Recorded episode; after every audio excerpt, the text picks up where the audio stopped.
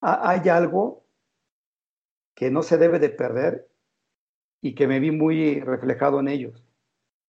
Eh, y, vi reflejado también a mis excompañeros de selección nacional. Eh, esa humildad por querer aprender día a día. Es algo, yo creo que fue algo que caracterizó al equipo ecuatoriano que fue a ese proceso. Una, una humildad eh, tremenda. No tenía figuras, tenía un equipo. Y para mí más, es más importante tener un buen equipo que figuras. Porque cuando tienes un buen equipo, cualquiera te puede dar el resultado. Y a veces las figuras terminan por, por no, por no este, brillar como, como todos piensan. Entonces tenía un equipo entregado todos los días, muy humilde para trabajar, eh, respetuoso, cumplían todas las características para realmente pensar y soñar en la posibilidad de tener un atleta de ellos en Juegos Olímpicos. Antes de ir a la entrevista te quiero compartir un poco sobre Kikei. Kikei es una startup finlandesa que ha desarrollado una tecnología y un software para taekwondo, tanto para clubes, academias, como para atletas. Si estás interesado en implementar esta innovadora tecnología en tu gimnasio o en tu entrenamiento como atleta, no dudes en contactarme. Vamos al episodio. Pasión Taekwondo, episodio 193. Hola apasionados del Taekwondo, ¿cómo están? Bienvenidos a un nuevo episodio de Pasión Taekwondo el podcast, el programa para todos los enamorados, apasionados del arte marcial del puño y del pie, el arte marcial de los golpes y de las patadas, del arte marcial coreano, ya saben a qué arte marcial me refiero, al taekwondo. El día de hoy conversaremos con una leyenda del taekwondo mexicano, el profesor Julio Álvarez.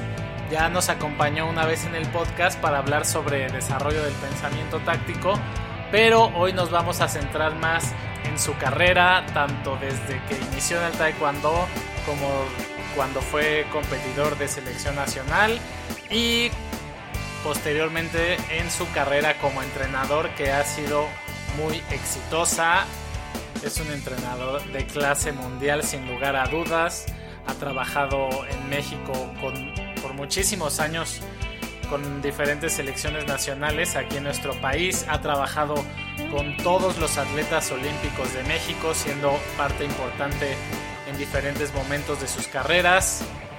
Ha sido además formador de una gran cantera a su paso por las selecciones juveniles de México. Ha, también tenido un gran papel en, en, crear una buena cantera de la que posteriormente han salido atletas como Damián Villa, René Lizárraga, Carlos Ansores, Carlos Navarro, entre muchos otros, porque son tantos que también es, es difícil nombrar a todos. Bueno, pues es una entrevista también muy especial para mí. El profesor Julio es una persona que admiro mucho personalmente. Yo creo que sin haber conocido al profesor Julio sería difícil que, que este podcast existiera porque para mí representó algo muy importante en mi forma de ver el taekwondo mientras estuvo aquí en, la ciudad de Querétaro como entrenador casi dos años. Bien, pues los dejo con la entrevista. Antes de, ir a ella, como siempre, te pido que, que, si sabes de alguien a quien le pueda gustar, a otro apasionado del taekwondo, la compartas. De verdad que vale mucho la pena. Se puede aprender mucho, mucho de esta entrevista. El profesor compartió muchas ideas que sin lugar a dudas si eres profesor, entrenador, puedes aplicar y te van a, te van a inspirar y te van a ayudar a trabajar con tus alumnos. También si te gusta nuestro trabajo, puedes seguirnos en Spotify, suscribirte en Apple Podcast, eh, comentar en redes sociales, eso nos motiva mucho a continuar entrevistando a auténticos, apasionados y cracks del taekwondo como el profesor Julio. Bueno, pues ya no le damos más vueltas. Vamos a, la entrevista. Soy Luis Arroyo y esto es Pasión Taekwondo.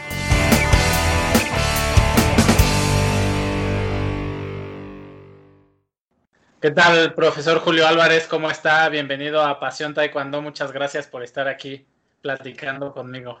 Hola Luis, pues un gusto que me hayas invitado. La verdad es que muy contento de poder compartir contigo este, este proyecto tan, tan bonito, pero también tan productivo por toda la información que ha sido recopilando en, estos, en, esto, en este tiempo. Y de verdad, muchas gracias por la invitación de platicar un rato. Gracias, profesor. Pues hay que, hay que disfrutar esta oportunidad de platicar y aprovechar para aprender. Sí, yo creo que se presta, ¿no? También eh, siempre hay que sacarle lo mejor a las situaciones. Yo creo que ahorita eh, parece mentira, pero nos ayuda a reencontrar nuevamente con nuestras este, raíces, con nuestra familia, eh, con nuevos proyectos. Entonces yo creo que es este, también algo que nos ha beneficiado en, otros aspectos como personas la, la pandemia. Sí, creo que hay mucha gente a la que, pues, en algunas cosas nos ha detenido, pero en otras cosas nos ha ayudado a, hacer cosas que no hubiéramos hecho sin esta pausa. Así es, nos ha impulsado a hacer diferentes, diferentes proyectos que a lo mejor uno tenía un poquito en pausa o con unas pequeñas dudas de iniciarlo y esto nos ha ayudado a dar ese salto, ¿no? ese impulso. Muy bien, profesor. Pues ya para entrar en materia, para la gente que no lo conozca, si nos pudiera platicar un poco sobre quién es usted, en qué consiste su trabajo actualmente. Bueno, yo soy este, Julio Alejandro Álvarez Lozano.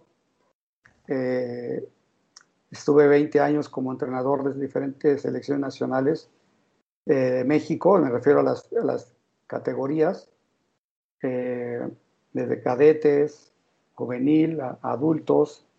Tuve el honor de, ser entrenador de grandes, grandes atletas como este, Damián Villa, Guillermo Pérez, los hermanos Salazar, eh, con mi gran compañero y después también fue parte de, mi grupo de atletas, Víctor Estrada, eh, con María Espinosa en el último campeonato del mundo 2019. bueno, y, un sinfín de grandes, grandes personas, no solamente atletas, con muchísimas grandes personas. Eh, me siento muy dichoso de haber podido trabajar con ellos. Eh, y también eh, soy asesor y, entrenador del equipo de, del Ecuador, con el con Ecuador, pues afortunadamente pudimos conseguir una medalla histórica hace ya dos años en los Juegos Olímpicos de la Juventud, ganando medalla de bronce con el atleta Darlene Padilla y, este, y mantengo ahorita como asesor. Y también ahorita, en la actualidad, inicié un proyecto eh, desde enero como head coach de la Universidad UDLAP, la universidad eh, que está situada en Puebla, en Cholula, una universidad con mucha tradición en lo deportivo y está considerada la mejor universidad privada del país. Entonces, un reto el, muy bonito, muy, muy bonito el poder este, trabajar en la UDLAB y llevar a este equipo a lo que espera, ¿no? A ser candidato a los títulos nacionales universitarios, tanto, tanto del CONDE como de CONAVEN. De acuerdo, profesor. Entonces, bueno, ha tenido una ya bastante larga carrera y exitosa. Este, para, para comenzar con toda esa carrera, yo sé que usted empezó a practicar muy taekwondo pequeño, y en una época en que no se empezaba a practicar tan pequeño también, nos pudiera platicar un poco sobre cómo se dio su inicio en la práctica del taekwondo, lo que recuerde. Sí, mira, la práctica del taekwondo la hice de, en sí de las artes marciales muy pequeño. Eh, mi primer arte marcial, cuando tuve contacto con, con, este, con ellas, fue en la primaria, porque era muy, un niño muy este, peleonero, que no se dejaba, porque mi papá un día me, dijo, no sé si arrepentirme luego de los consejos, porque ustedes no se dejen, pues, mientras sea honesto, mientras tú no seas el agresor, pues no dejes que ninguna persona pase sobre tu, tu dignidad, ¿no? En cualquier sentido, físicamente o verbal.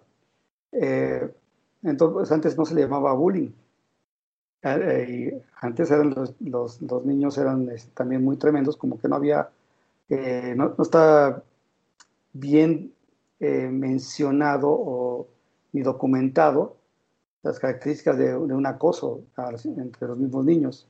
Entonces, por esa razón, que era muy peleonero, eh, eh, mi papá dijo, no, este chico, si no lo metemos a algo de disciplina, eh, va, a pasar algo. Entonces me metieron a, practicar judo, una disciplina muy bonita, pero también en el poco tiempo me di cuenta que era muy malo para el judo. este, no se me daba mucho la, la parte de, del judo, de la técnica, pero mi madre eh, iba todos los días a un deportivo donde junto con mis hermanos nos llevaba a, este, a nadar y hacer otros deportes. Y yo recuerdo que había un gimnasio donde daban ahí taekwondo, karate, boxeo. Eh, y en ese tiempo, como bien lo comentas, no permitían tantos pequeños.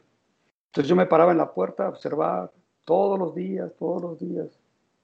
Hasta que el que primero se acercó fue el, el de box. Y me dice, ¿te gustaría practicar? Digo, sí. Y pues fue también ahí ya, el, deportes de combate creo que fue algo natural que se me dio.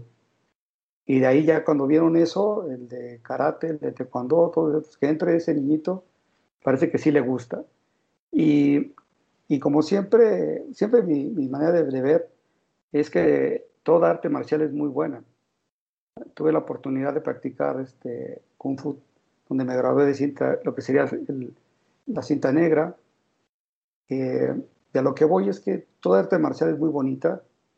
Lo único, lo, lo único que hace la diferencia, buenos o malos, son, somos nosotros los practicantes, pero la esencia marcial de cada uno de, estas artes, de estas disciplinas, es muy es hermosa. Y mientras más te adentras, como, como tú como profesional y como gran practicante, sabes que mientras más, te, mientras más lees, mientras más aprendes, sabes que no conoces tanto como quisieras y entonces te apasiona más. Y es lo que me, sucedió con el arte marcial. Eh, y además que tuve muchos amigos de diferentes artes marciales que nos juntábamos los fines de semana a practicar. Y, este, y de ahí, pues ya después dije, a mí me gusta el taekwondo, porque siento que, que puedo destacar. Y sobre, y sobre, todo de niño, también hay este, comentarios que te pueden levantar el ánimo y otros que no. Y yo recuerdo que tendría mm, nueve, diez años y un profesor auxiliar le llegó a comentar a mi mamá, no, pues Julio le echa muchas ganas, pero no tiene talento, o sea, él puede ser practicante toda la, toda la vida, pero, pero pues, que sea campeón nacional muy difícil. Así, y, y yo me recuerdo que me mantuve callado todo el camino de, hasta la casa. Y antes de entrar a la casa le dije a mamá, ¿sabes qué? Ya no quiero regresar con él. Ya no es donde esté. Quiero ir a otro, llámame a otro lado. Este, porque yo sé que algún día voy a ser campeón nacional, pero no con él. Y eso fue parte de que sí me gustaba mucho mi motivación para trabajar muy fuerte todos los días el mejorar mi flexibilidad. Yo, yo no fui flexible de forma natural. Yo tuve que trabajar mucho, mucho, mucho, pero como que me di cuenta de, lo que tenía que hacer, muy, muy, muy chico. Y así fue mi, fue siendo mi desarrollo dentro del arte marcial. Eh, uno de mis profesores que, influyó mucho fue el de, el de Kung Fu, ¿Por qué, influyó mucho? Porque tenían la idea de las películas chinas. en esos tiempos, estoy hablando de los 70, ¿eh? ¿eh? yo estaba muy pequeño y, y, eso de ir a retar ahí en Chapultepec, hay que ir a retar a, a los que practican karate, a, a los que practican este, taekwondo de qué lado. Y, aunque no lo crean, ahí fue donde aprendí a, a pelear de diferentes formas, porque pues, el, de Kung, el de Kung Fu se para de una manera, el de Karate de otra forma, el de Taekwondo de otra forma, y, este, y afortunadamente me iba muy bien en todos esos encuentros, y aprendí a descifrar mucho los estilos, y sin saberlo, estaba haciendo que en ese tiempo, por lo menos en México era desconocido, que era desarrollar el pensamiento táctico, la capacidad de solucionar, de solucionar situaciones diversas eh, en el menor tiempo y, este, y de ahí me enfoqué después, te repito, a lo que fue taekwondo. Eh, Y me motivó entrar al taekwondo porque un día hice con un chico que estaba evaluando para ir a un campeonato del mundo, iba a, iba a competir en un triangular y me invitó, porque hice combate con él y, este, y fue muy parejo el combate y me dijo, oye, ¿por qué no te metes de lleno a taekwondo? Te invito, ¿ve? ¿por qué no vas a ver el triangular? Ya, y, bueno, me animó, era muy cerca de donde vivía. Eh, también recuerdo que fui caminando a ver el triangular, eh, cuando México era muy seguro. Eh, porque no es normal ver a un niño caminar ahí como dos kilómetros para llegar a un sitio, ¿no? Llegué, vi el torneo y, quedé encantado. Quedé encantado porque vi competidores este, extraordinarios, a lo mejor eh, de México en ese evento. Y ahí fue donde dije, no, de aquí soy, ya no voy a mover de aquí. trabajé muy fuerte, tuve contacto con el maestro Sergio Chávez, que para mí es uno de los este, más grandes maestros técnicamente hablando mexicano que, hemos tenido, eh, muy reconocido a nivel internacional.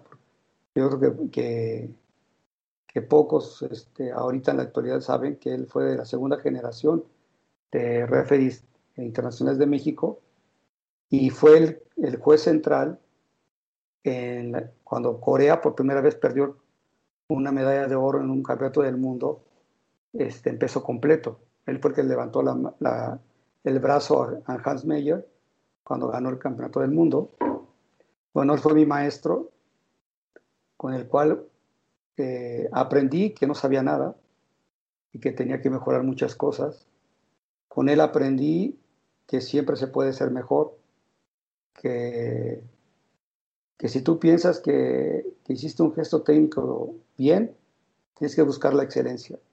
Pues yo aprendí mucho de, maestro en esa parte, de no conformarte con solo el bien, sino que siempre busques el, mejorar.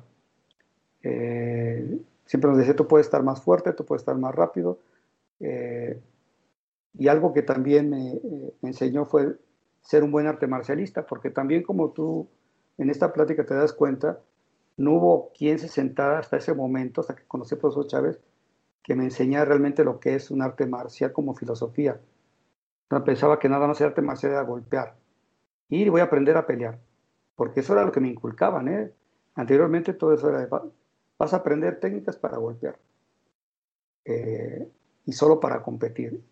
Y con el maestro Chávez aprendí una filosofía de vida, de pensamiento de que el arte marcial solamente es para, eh, para mejorar como persona, para defenderte correctamente, si la situación solamente la merita ante, para contra tu familia, contra tus seres queridos, o va en tu integridad física. Y cómo podías trasladar esas enseñanzas a tu vida cotidiana, ¿no? de, de ser fuerte ante las adversidades, como lo que estamos viendo ahorita, no, no dejarse caer. Entonces, eh, yo creo que el profesor Chávez fue un gran, gran, gran maestro para mí. Eh, pero en la búsqueda, en la búsqueda de, la competencia también, que era una, una pasión y que sigue siendo mi pasión la competencia, eh, llego a la, UNAM, también porque fui a estudiar ya a la universidad.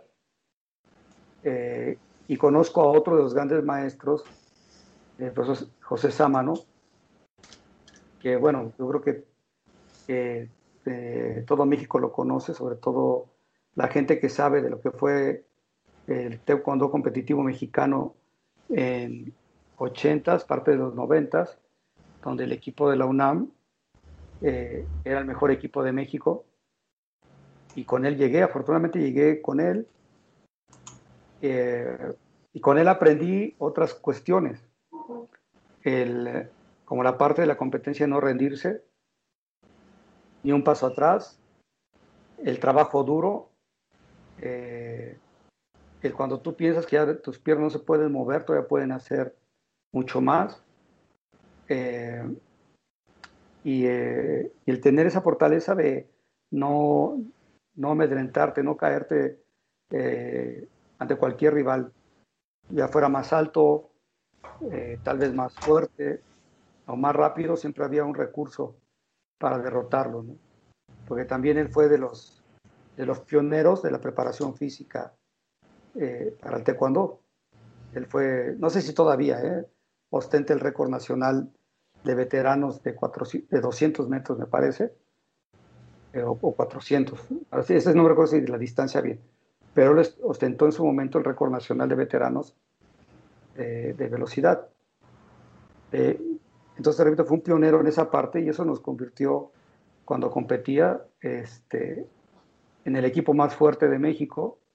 Recuerdo las evaluaciones para ir a Juegos Olímpicos, a Copas del Mundo, Mundiales, donde solo había tres equipos, que era selección de Moducuan, pero era selección de todo Moducuan, y en ese tiempo la otra escuela más grande que existiera, Instituto Mexicano y había solamente tres, tres este, participando para Juegos Olímpicos. Instituto, Moducuan y la UNAM. Pero la UNAM era nada más, en ese tiempo, los que representamos era CEU, ciudad universitaria. Era Mónica, Mónica Torres, que es una leyenda del taekwondo de México, los hermanos este, Álvarez, Fernando, Filiberto, Juan, eh, y, yo, eh, estamos en estas evaluaciones finales y de ahí se sumaron varios otros compañeros extraordinarios como los hermanos, hermanos Dorantes, eh, Román Rosales, bueno, un sinfín. Surgieron de, en ese tiempo surgió muchísimos campeones nacionales de la UNAM.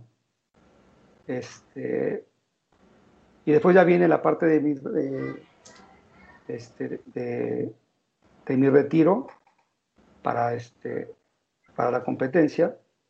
Y fue muy curioso el, este, el cómo llego a, a ser entrenador porque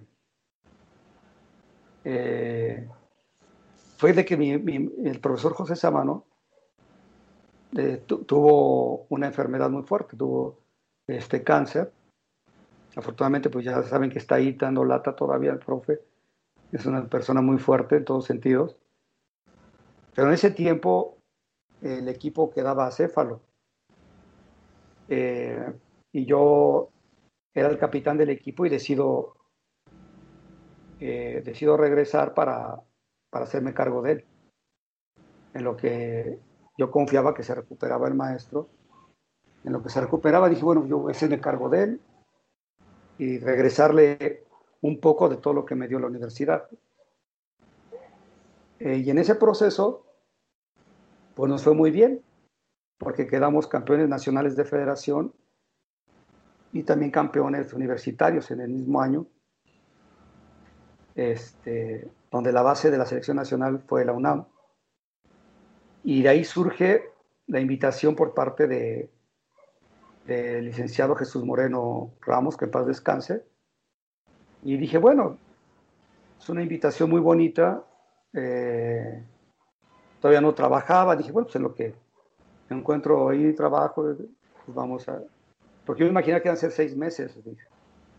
Dije, porque, porque los auxiliares o entrenadores que entraban a trabajar con el profesor Euncio Hong, que fue mi entrenador, y por lo menos yo sabía que era una persona muy difícil, pues no duraban a lo mucho un año o seis meses y se iban todos los auxiliares, nadie aguantaba.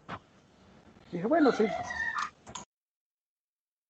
Eh, y cuando estoy en ese periodo de seis meses ahí en la selección nacional, eh, pues, ¿qué sucede? Que el profesor Hong se va al poco tiempo. El único evento que fui con el profesor Hong fueron los Juegos Centroamericanos en Maracaibo, Venezuela que yo creo que han sido los peores, peores Juegos Centroamericanos de México en el taekwondo. Yo creo que fueron los peores. A pesar de llevar un equipazo, no, no fue el mejor resultado. Y de ahí el profesor Hong como que este, algo pasó y de repente ya no estaba.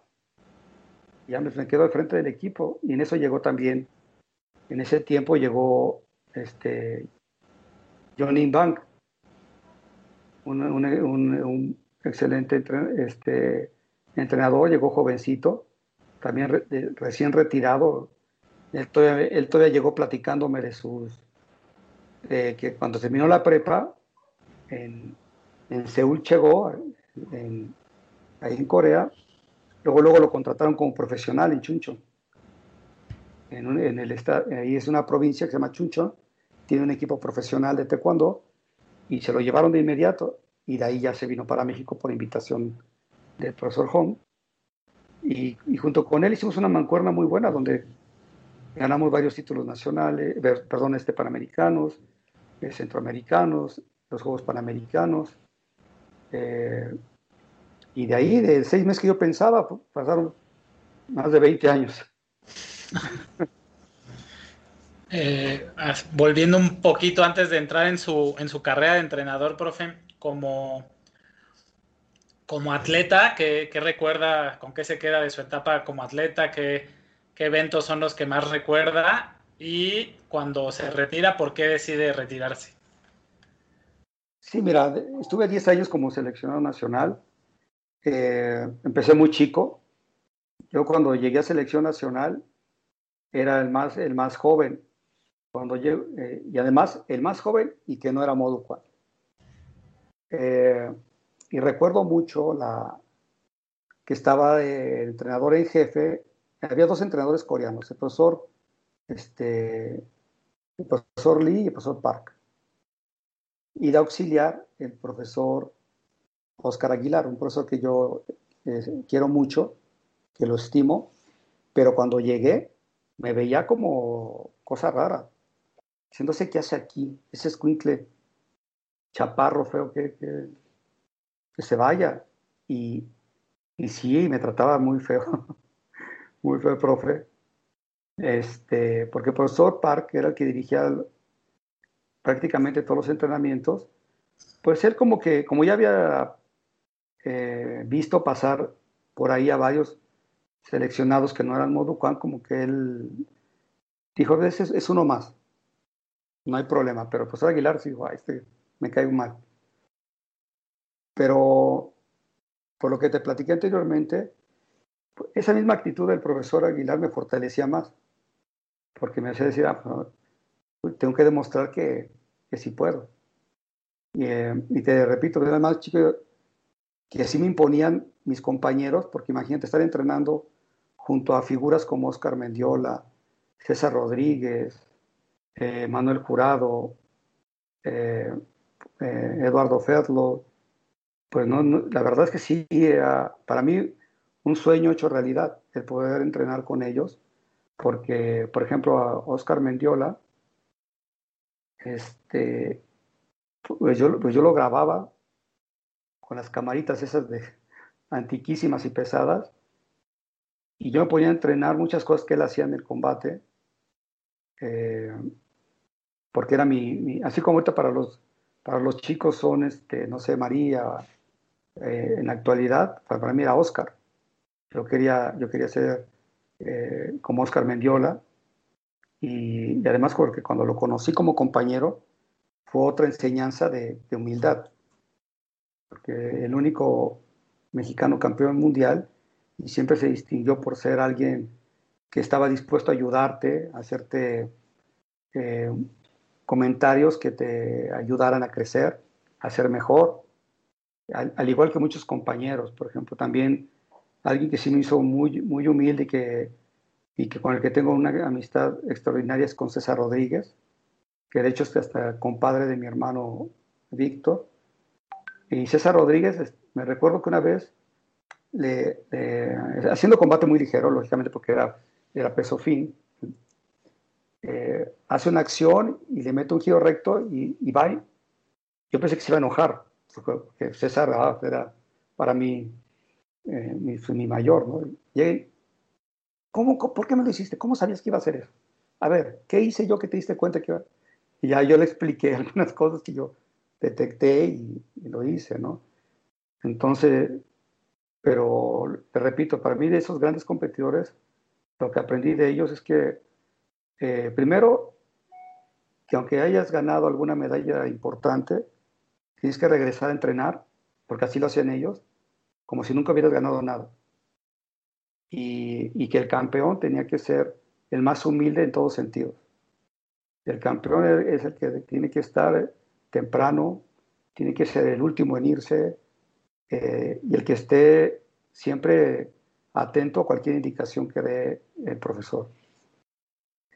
Cosa que luego no sucede con algunos eh, atletas, ¿no? que, que llegan a un nivel, el que sea, y ya piensan que, que no merece respeto la persona que está al frente de él, ¿no? Entonces, yo aprendí mucho de esos grandes atletas. No se diga de, de un Manuel Jurado, ¿no? Eh, que, este, que, hasta ahorita es una, para mí, una extraordinaria persona y todo un ícono del taekwondo mexicano. Eh, eso es de, lo que, de las cosas que más recuerdo. Eh, recuerdo mucho con agrado cuando, cuando quedamos campeones norteamericanos. Fuimos con el profesor Sangwon Park. No sé, perdón, pero no. Fuimos con el profesor Hong, que, este, que era la primera vez que convivía bien, bien con él, porque él siempre fue muy seco, era de un trato difícil. Eh, y fuimos a, a Estados Unidos, a, a San Francisco el equipo, en el equipo iba Carlos Ayala, también otro histórico del Taekwondo de México, campeón de Copa del Mundo. Y, ganamos de, de, cinco atletas que íbamos, ganamos tres oros y dos platas. Eh, fue un evento de muy buen nivel porque en ese tiempo Canadá, Estados Unidos venían del último mundial con cuatro medallistas mundiales, con un gran equipo.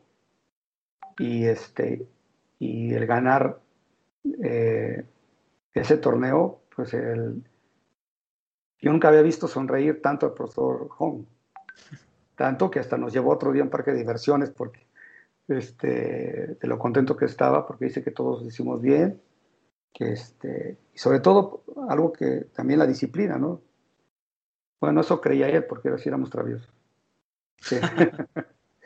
Eh, pero no, sí, es de los bonitos recuerdos lógicamente los eh, Juegos Panamericanos, donde me retiré en, en Mar del Plata, eh, la Copa del Mundo, los mundiales universitarios a los que participé. Eh, cada evento, Luis, primero lo tienes que vivir intensamente,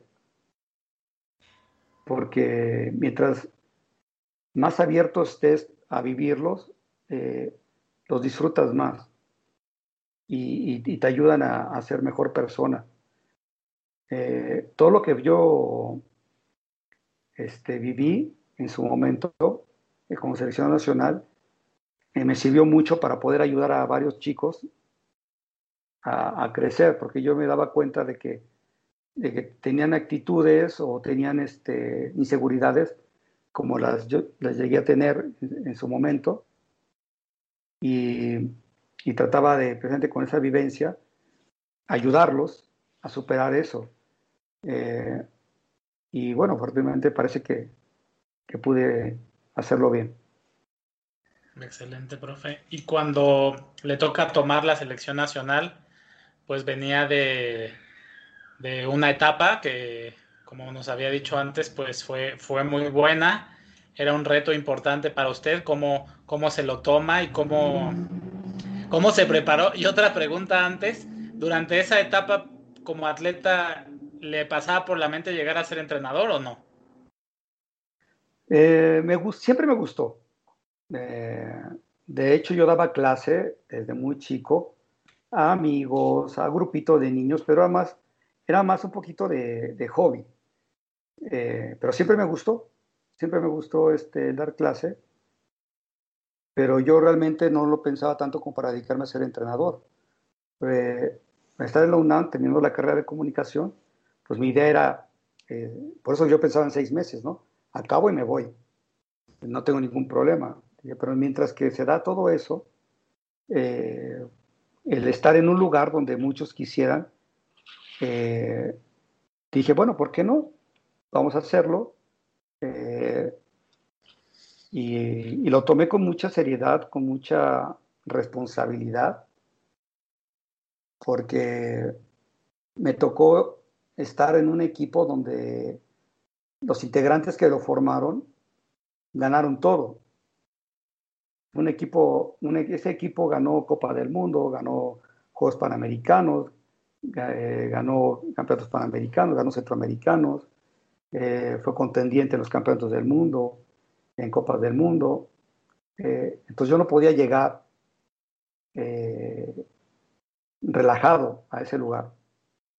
Lo que sí te puedo comentar, que yo estoy muy orgulloso de, de mis amigos y compañeros, porque cuando llego, como tenía muy poco tiempo de haberme retirado, algunos de los que estaban ahí habían sido mis compañeros, como el caso de Víctor Estrada, Rafael Zúñiga, Carlos Ayala, Carmen Morales, Mónica de Real, eh, habían sido mis compañeros. Y tú sabes que muchas veces eh, no, no, no, este, no se respeta esa línea la diferenciación de, que somos amigos, pero aquí soy tu entrenador. Eh, y, y, los primeros que fueron a, decirme, aquí estamos para trabajar, y adentro tú eres el profesor, ya afuera eres Julio, fue precisamente Víctor y Rafael, que, que eran los, los veteranos ya en ese momento y de mayor jerarquía en el equipo, y fueron los que me dieron el primer espaldarazo y, me dieron la confianza para poder trabajar con ellos. Eh, y, la, y, la fortuna, porque no cualquiera puede presumir que estuvo entrenando a esos monstruos del taekwondo. Y, y yo me siento muy, pues muy este, halagado, muy, muy contento de que fueron mis compañeros y después pude eh, aportarles algo, aunque sea poquito, ¿no? Lógicamente poquito a grandes de tan grandes personas que estoy hablando dentro del deporte, ¿no? Muy bien, profe. ¿Y cómo fue esa, esa primera etapa con, con ellos? Mira, eh, yo, el, equipo varonil ya estaba muy armado. Eh, ya se encontraba Oscar Salazar, eh, Rodrigo, Lidia y Hugo Ávila estaban en juvenil, llegaron después. Y platicando con Johnny Van, eh, le dije, eh, lo comentamos. Primero él, él no le gustaba trabajar con mujeres. Eh, y, yo le dije, pues, yo la verdad no, tengo conflicto.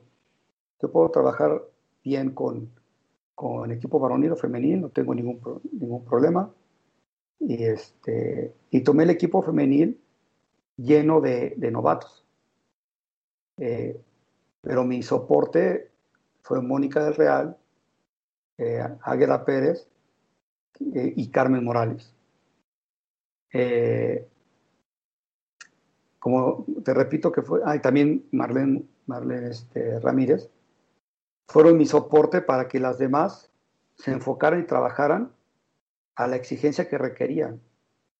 Y, ellas me ayudaron mucho a, que, a jalar a, ese equipo, tanto así que de haber ganado solamente un, un oro en, mi primer evento panamericano de novato con el equipo femenil, regresar dos años después a ganar el título eh, femenil. Entonces fue una etapa de, mucho crecimiento, de, enfocar también a las novatas a la exigencia que se, que se tenía, porque se encontraban entrenando con, con ya este, atletas que venían de ganar medallas mundiales, de ser como Mónica campeona de Copa del Mundo, Agueda Pérez campeona del mundo, que había una responsabilidad por portar el escudo de México y que tenían que entrenar y competir dignificando a lo, que representaban a su país, el taekwondo de, de México y, se formó, eh, yo creo que es de los mejores equipos en cuanto a, calidad que se tuvo, porque después se incorporó Iridia al poco tiempo. Y bueno, pues Iridia para mí, este, y no quiero que se tome a mal, es, una, es un gusto, es una apreciación. E, e, es una de las atletas más completas con las que he trabajado. Eh, estaba muy chiquita, ella este, Luego yo sentía feo, ¿eh? De que entrenando, pues estaba chica y, luego el entrenamiento era muy fuerte. Y, este, y se, se resentía, pero, pero yo en el principio de mi carrera sí era muy duro, Luis. era muy duro. Eh, luego ya después, ahora platicando, por ejemplo, con Oscar, ya después, pues, este, sí, modifiqué muchas cosas, pero al principio sí era muy duro. Pero, pero también era muy duro, Luis, porque antes no, eh, no es como, como el taekwondo actual de México.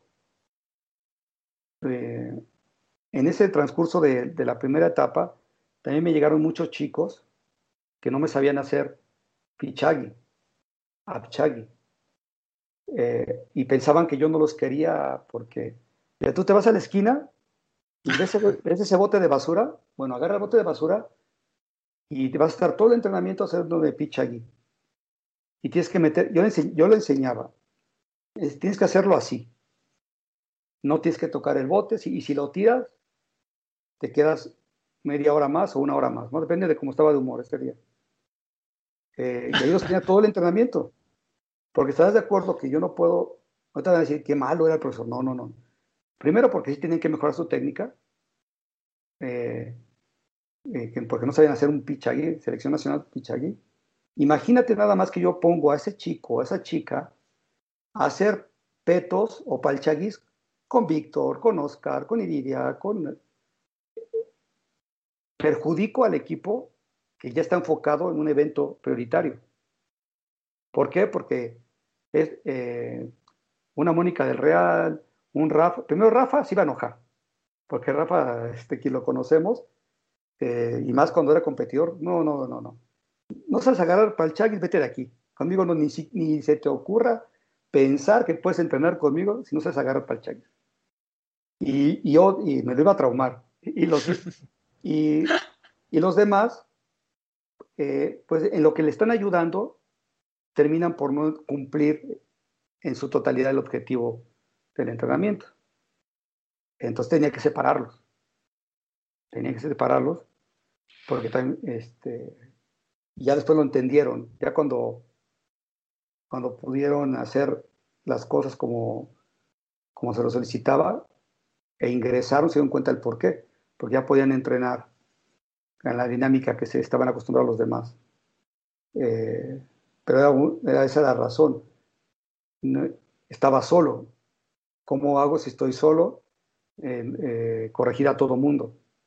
Porque mientras los demás a la primera me entendían, con ellos tenía que repetir, repetir, repetir, repetir. Porque además, eh, también platicando con ellos ya años después, para ellos era un shock, se paralizaban porque se sentían observados por todas las figuras que estaban ahí, sus mayores. Eh, algunos no decían nada, otros se quedaban viendo feo y otros este, con ganas de que les iban a pegar. Entonces, no, yo tenía que hacer esa labor también de desarrollar a los chicos. Muy diferente ahora, que ahora eh, pude, se puede notar la diferencia, que ya con los niños eh, me entienden perfectamente cuando hablo de, de volumen, intensidad, qué es lo aeróbico, lo anaeróbico, el trabajo mixto, los modelajes de entrenamiento. Ya me entienden todo. ¿Por qué? Porque ha, habido una evolución en los estados, los entrenadores mexicanos eh, se han preocupado por, por todo este tiempo, estos años, en, prepararse de manera extraordinaria. Y ya se habla otro idioma, ya te llegan con, con este, cosas muy bien definidas, conceptos claros que te ayudan como entrenador nacional a dirigirlos de mejor forma, ¿no? Hubiera querido entrar a esa etapa, Luis. No, no, no. porque, porque si era, era muy agotador. Lo bueno es que estaba muy joven en ese tiempo y, este, y no importaban las jornadas, si era entrenamiento de tres, tres horas y media, no había problema. Este, todo, todo eso lo, lo, lo, lo podía asimilar bien. Pues también yo creo que llegué en un buen momento para poder hacerlo de forma correcta. Pero sí, sí hay mucha diferencia en esa parte. Y me imagino que ese, pues ese trabajo extra que hacía con ellos o, o esa pasión que le ponía, pues de alguna manera también fue una, una inversión en su formación como entrenador, ¿no? También usted algo se llevaba, algo aprendía al estar así separando el trabajo, especializándolos. Mira, afortunadamente siempre eh, tuve gente que me abrigó, que me ayudó, me enseñó. primero tuve un gran amigo eh, que respeto mucho, el doctor Héctor Latoa, que, que me ayudó mucho en, eh, esa, en esa parte. Tuve al metodólogo en jefe del Comité Olímpico. Eh, yo me, la vivía encerrado en su, oficina y me enseñó todo, todo me enseñó lo que, lo que pudo de, planificación, de cuándo son los periodos desarrolladores, cómo modificar la carga, si no funciona alguna carga, cómo hacerlo. Y de repente, de repente en esas este, eh, clases eh, que me daban, pues llegaban monstruos del, deporte mexicano como un Hausleber, eh, un Tadeusz Kemka, a saludar a este, al maestro y, y, este, y a opinar. A ver cómo, y, me decían, ay, este niño, porque estaba para ellos era muy un escuincle, decían, este niño, pues, enséñale bien, tiene que aprender. Y, eh, porque eran, eran gente, los, las, dos personas que te comento, tanto Kemka como Hausleber, este, muy humanos, muy, como debe de ser grandes maestros dispuestos a enseñar. Y, me vi rodeado de, de, grandes personas para poder desarrollarme como entrenador. Y cuando yo tenía duda, jamás me quedaba con ella. Yo siempre me acercaba a preguntar, ¿por qué está sucediendo esto? ¿Por qué se me están cansando en esta etapa? ¿Por qué no me aguantan así? Entonces ya había la orientación para decir, ah, yo creo que estás eh, en, un volumen erróneo, pues, ya sea en, tiempo o en repeticiones. Entonces me ayudaban a modificar y, este, y evitar el ser, este, experimentar con el equipo. Eh, afortunadamente tuve a, Calderín, un cubano, metodólogo, que él también le aprendí muchísimo. Eh, eh, físicamente era un tipo muy alto, moreno, fuerte, parecía un oso, pero un oso bonachón, muy buena persona, que que me abrigaba, eh, él me enseñaba, eh, me regañaba en privado, porque siempre era bromista, pero en esa parte muy profesional, muy respetuoso. Y yo le aprendí mucho y le agradezco. Recuerdo que cuando regresé de Copa del Mundo, cuando quedamos como cuarto mejor equipo en ese torneo, con un, con un oro, una plata y dos bronces, regresé al comité y lo primero que va y me saluda y dice, y presumiéndome, yo lo hice a este, a este chamaco yo lo hice. Y, y, de verdad, yo lo, y es, y es cierto, no voy a decir que no, es cierto, él, él me enseñó mucho, si bien de la parte técnica no, pero sí de la metodología y cómo aplicarlo, porque puedes tener el, conocimiento, este, eh, pero no lo sabes aplicar. Y él me enseñó mucho cómo aplicar y para qué te servía en ese tiempo, en esa primera etapa. porque después ya, digo, eh, después conozco a, otros grandes maestros del, entrenamiento y doctores, como es, eh, gracias a la Fundación Harvey que me, que, me, que me llamaron para un proyecto donde surgió Damián Villa, eh, Diego García, Uriel Adriano, creo que los conocen, ¿no? Un poco. Eh, donde, por, donde se dio un seguimiento científico totalmente a ellos, eh, porque se programó con ellos, afortunadamente, lo que se consiguió. Que de ese grupo de chicos surgiera el siguiente campeón del mundo. y también los sucesores en ese momento de Guillermo Pérez, en la categoría 58. Eh, y también se cumplió.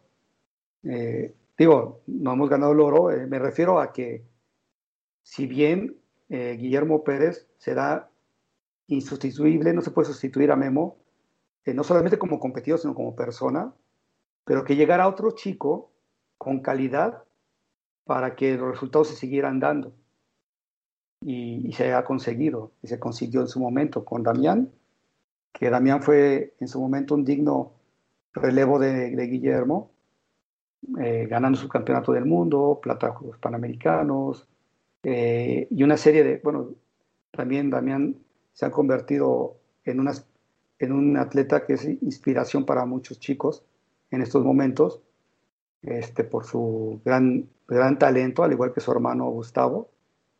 Y aquí yo te voy a tomar nada más un minuto y comentarte algo de Damián. Eh, porque Damián, conmigo, conmigo, cuando trabajó conmigo, sobre todo previo a irse al equipo mayor, fue uno de los atletas más disciplinados, trabajadores que, con los que he trabajado. Es eh, un chico que, que, me dio mucha risa cuando lo... Yo sabía que era hijo de, que teníamos mucho tiempo que no lo veía, de un amigo de, de Octavio, de Octavio Villa. Y cuando llegaron el equipo sub-21, les digo, eh, quiero hacer el trabajo aeróbico combinando la carrera y también la alberca. Y me dice, ay, profe, es que no me gusta correr. Fue lo primero que me dijo. no me gusta correr. Digo, pero la alberca. No, tampoco, no, la alberca no me gusta. Bueno, entonces, ¿qué te gusta? No me gusta nada.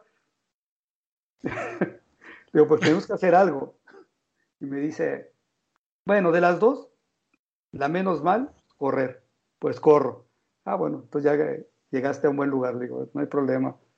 Entonces me dio mucha risa porque ese chico así de travieso, de ocurrente, este, era igual de talentoso, pero te repito, conmigo siempre fue un atleta, al igual que sus compañeros, de, este, mucha disciplina y mucho trabajo, como que tenía muy claro que quería ser eh, el mejor del país hasta que lo logró, ¿no? En, su momento, al igual que... Es que te puedo, yo recuerdo una evaluación con ese equipo que te comento, que no sé por qué se decidió hacer una evaluación con adultos y ganaron los chicos, eh, los que tenían la edad, ¿eh? porque algunos no, daban los, parámetros. Y me acuerdo que ganó Damián, ganó el peso heavy Saúl de la Rosa, ganó Nauli Dueñas y ganó Uriel Adriano. Eh, no iba otro chico, ahorita no recuerdo el nombre, pero de cinco quedaron cuatro.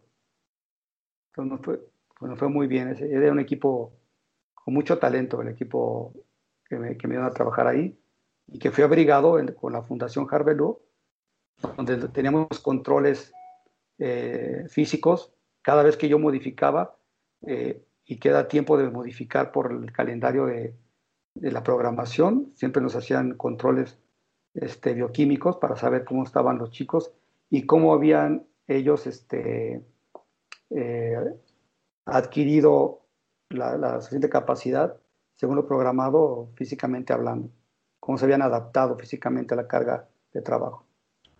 ¿Esas pruebas iban a hacer las, la gente de la fundación con ustedes? Sí, solo, la gente, ellos no trabajaban con otros atletas de taekwondo, solo con los con ellos. Y ya sabes que me entregaban, el doctor Lalú, eh, me entregaba todo un perfil de cada chico y donde eh, de manera, ahí fue donde, por, también por la parte económica, por eso ahí, ustedes saben que los reactivos, lo que son, aquí los países latinoamericanos sufrimos mucho de eso y México no es una excepción, no, no, no se puede hacer controles por los reactivos que son tan caros tan frecuentemente. Y con la fundación si aportaba aportaban el recurso, con la Fundación Harvelu, para poder hacerlo.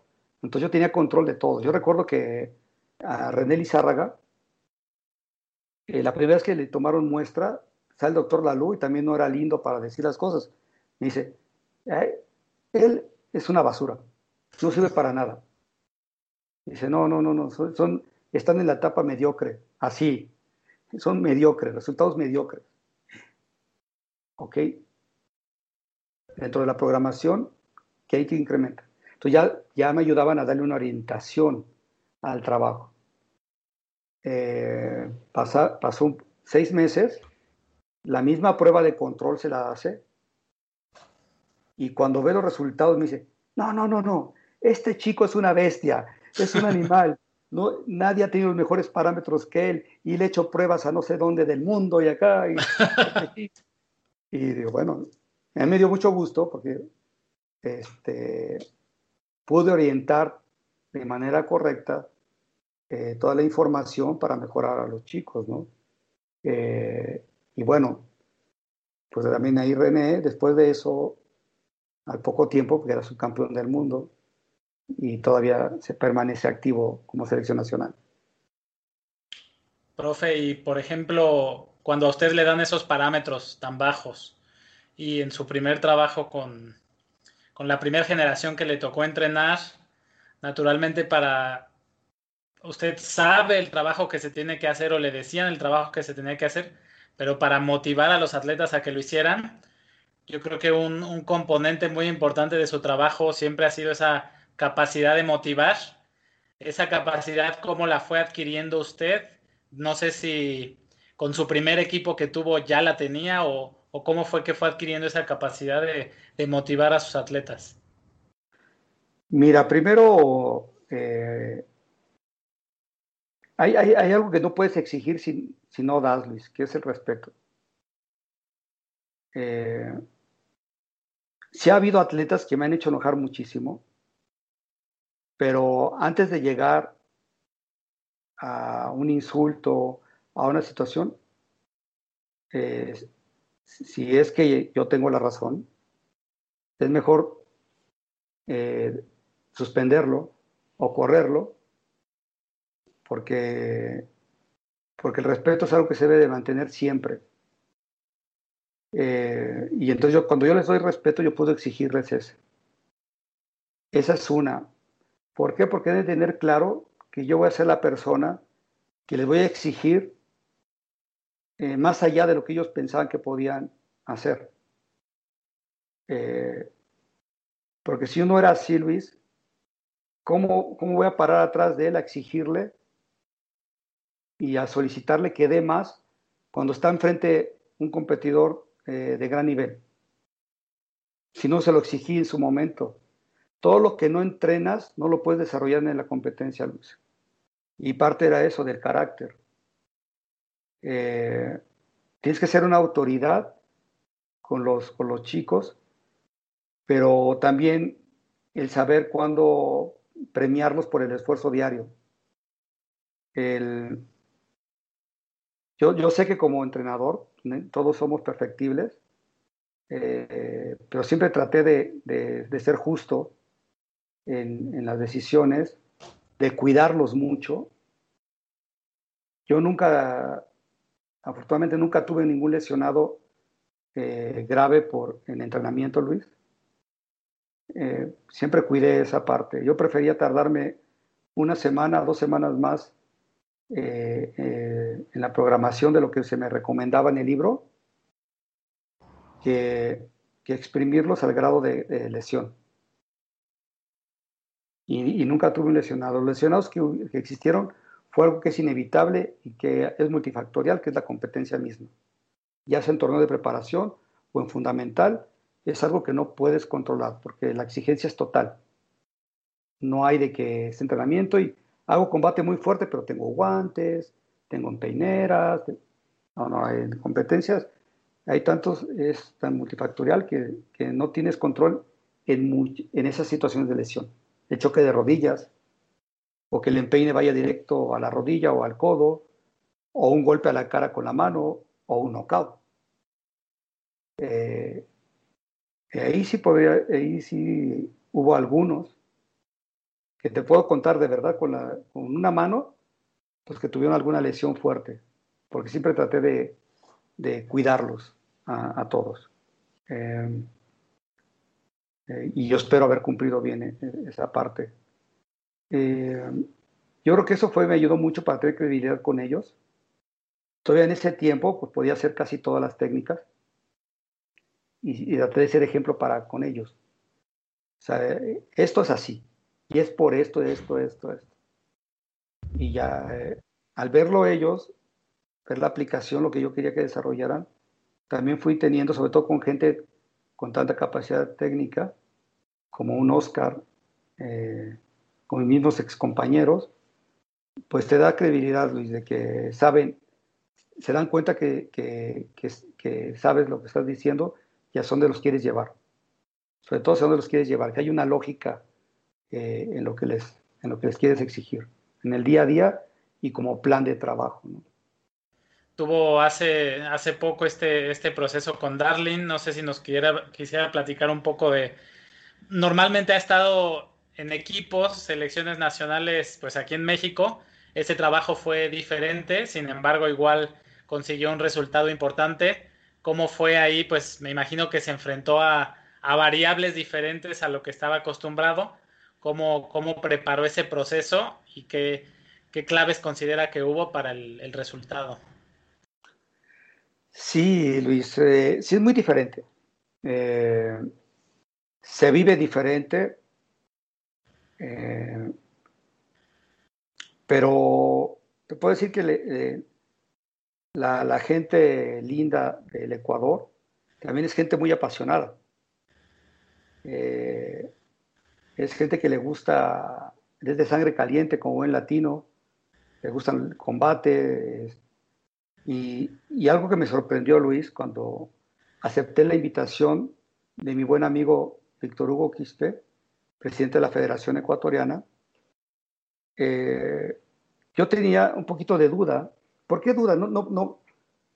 Había algo en mi corazón, porque alguna vez alguien me preguntó, eh, ¿usted se ve coachando a alguien que no sea México?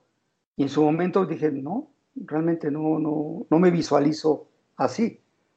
Eh, pero, pero cuando también vas creciendo dentro del ambiente, bueno, soy profesional y este y se da la etapa, pues bueno.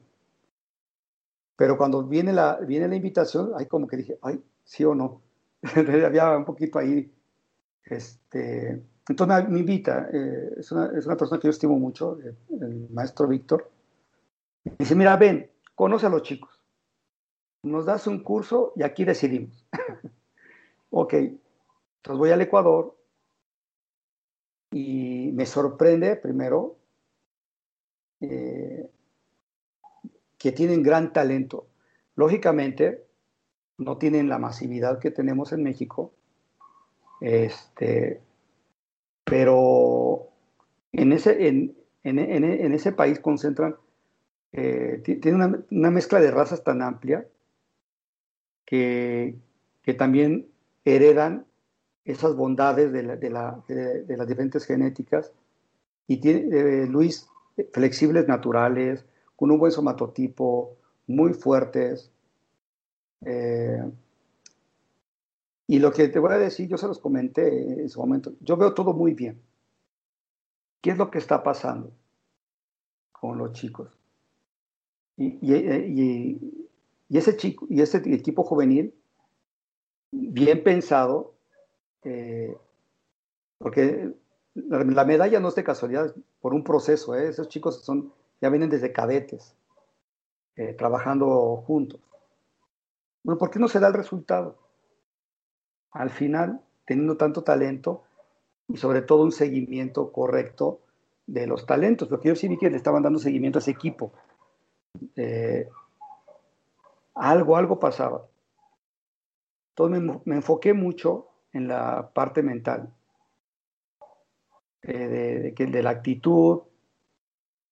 Y no puedo platicar algunas cosas, pero traté de tocar algunas fibras muy sensibles de ellos para que se den cuenta de cómo tenían que actuar en un torneo. No en el área. El área es la consecuencia de todo el trabajo previo.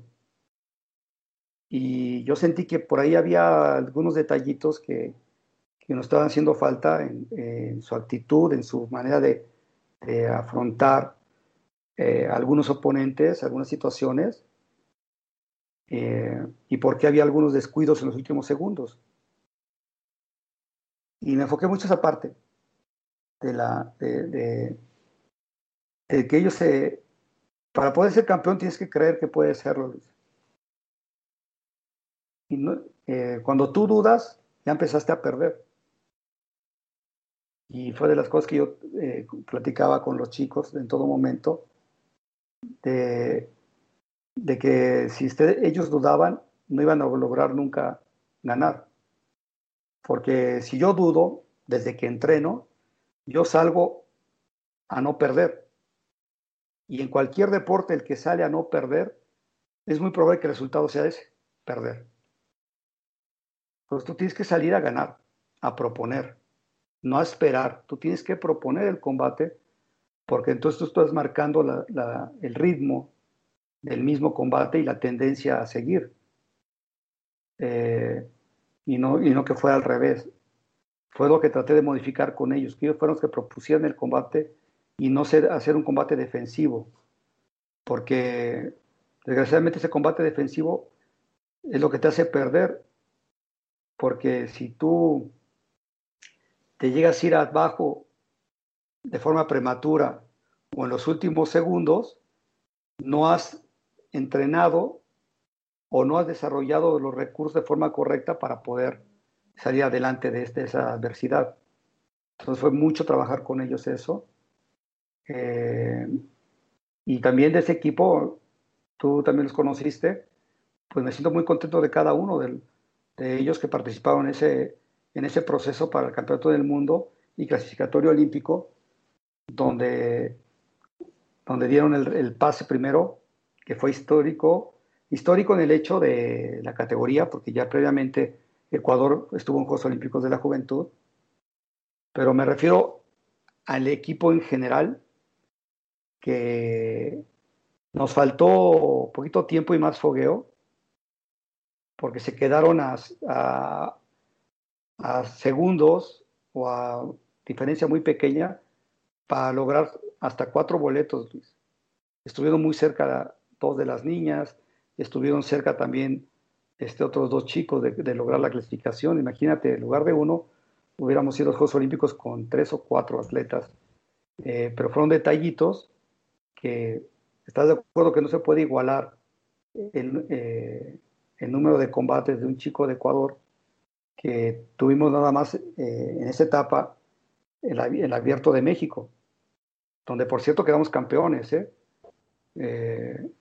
quedamos campeones de ese evento fue una sorpresa aquí en México, ¿eh? Yo creo que en México no, se la creían, de que llega el equipo de Ecuador y pues, los entrenadores, por ahí, sin decir palabra de quién, ¿no? Pero como diciendo, ay, vienes con Ecuador, como, eh, comentarios absurdos, porque yo sabía lo que llevaba. Realmente yo decía, eh, eh, yo sabía que estos chicos, su mente estaba diferente, porque le dije, no, no puedes perder aquí y, llegaron y, y, barrieron, ganándole a, a, chicos de selección nacional, y eso a ellos les ayudó para llegar con una actitud diferente a, a clasificatorio.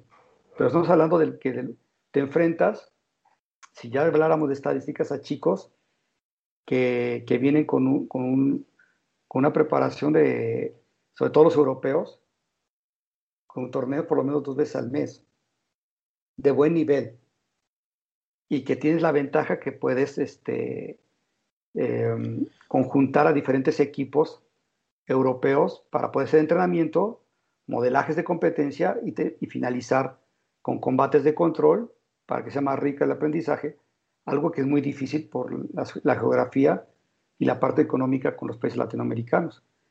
Y, Ecuador, pues no, no, desgraciadamente, esa parte sí afecta es muy caro viajar, por eso el gran esfuerzo que hacen mis amigos los ecuatorianos en poder darle lo mejor a los chicos para mandarlos. Entonces, entonces fue una etapa muy bonita, diferente, como te lo comento, este, pero que se dio muy bien. Eh, Darling hizo un extraordinario torneo clasificatorio, le ganó, para, para lograr su pase tuvo que ganar de dos potencias europeas, como Gran Bretaña y Croacia. O sea, no lo tenía fácil. Eh, y, perdió 24, eh, 23 o 25, 24 con el iraní, que, este, que fue medallista de oro en los Juegos Olímpicos. Pero ya habíamos asegurado el pase. Se le ganó. El croata era el competidor más alto del torneo. En la categoría de, la categoría de menos de 7-3, era el más alto del torneo. Eh, Darling le llegaba al pecho, pero afortunadamente Darling no solamente tuvo la, actitud, sino que fue muy respetuoso del plan que platicamos para cómo poderle ganar a un competidor tan alto. Eh, este, y lo de llevó el plan eh, tal cual, casi perfecto, porque estuvo muy cerca de le pegara en la cara al final, pero es parte de la competencia de este chico muy difícil y, logró ese, ese, pase, ¿no?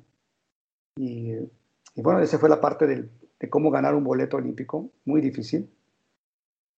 Eh, y después Darling, yo nada más iba, primero la invitación de era para estar con ellos y, la, la, y lograr la clasificación. Pero ya que se logró la clasificación, me acuerdo que me, que me llama mi amigo, el presidente Víctor Hugo Quispe, de la Federación Ecuatoriana, mi hermano, qué, qué felicidad, tenemos el boleto olímpico, el objetivo que teníamos trazado, eh, qué bueno. Le digo, ah, pues sí, pues ya cumplí, ¿no? Porque la invitación era para eso. dice, oye, pues ya acompáñanos hasta, hasta Buenos Aires, ¿no? Y yo, este, ok, vamos, vamos para allá.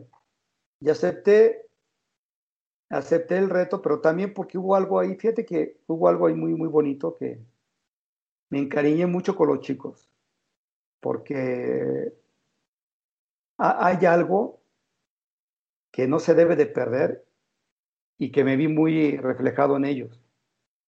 Eh, y, y, vi reflejado también a mis excompañeros de selección nacional.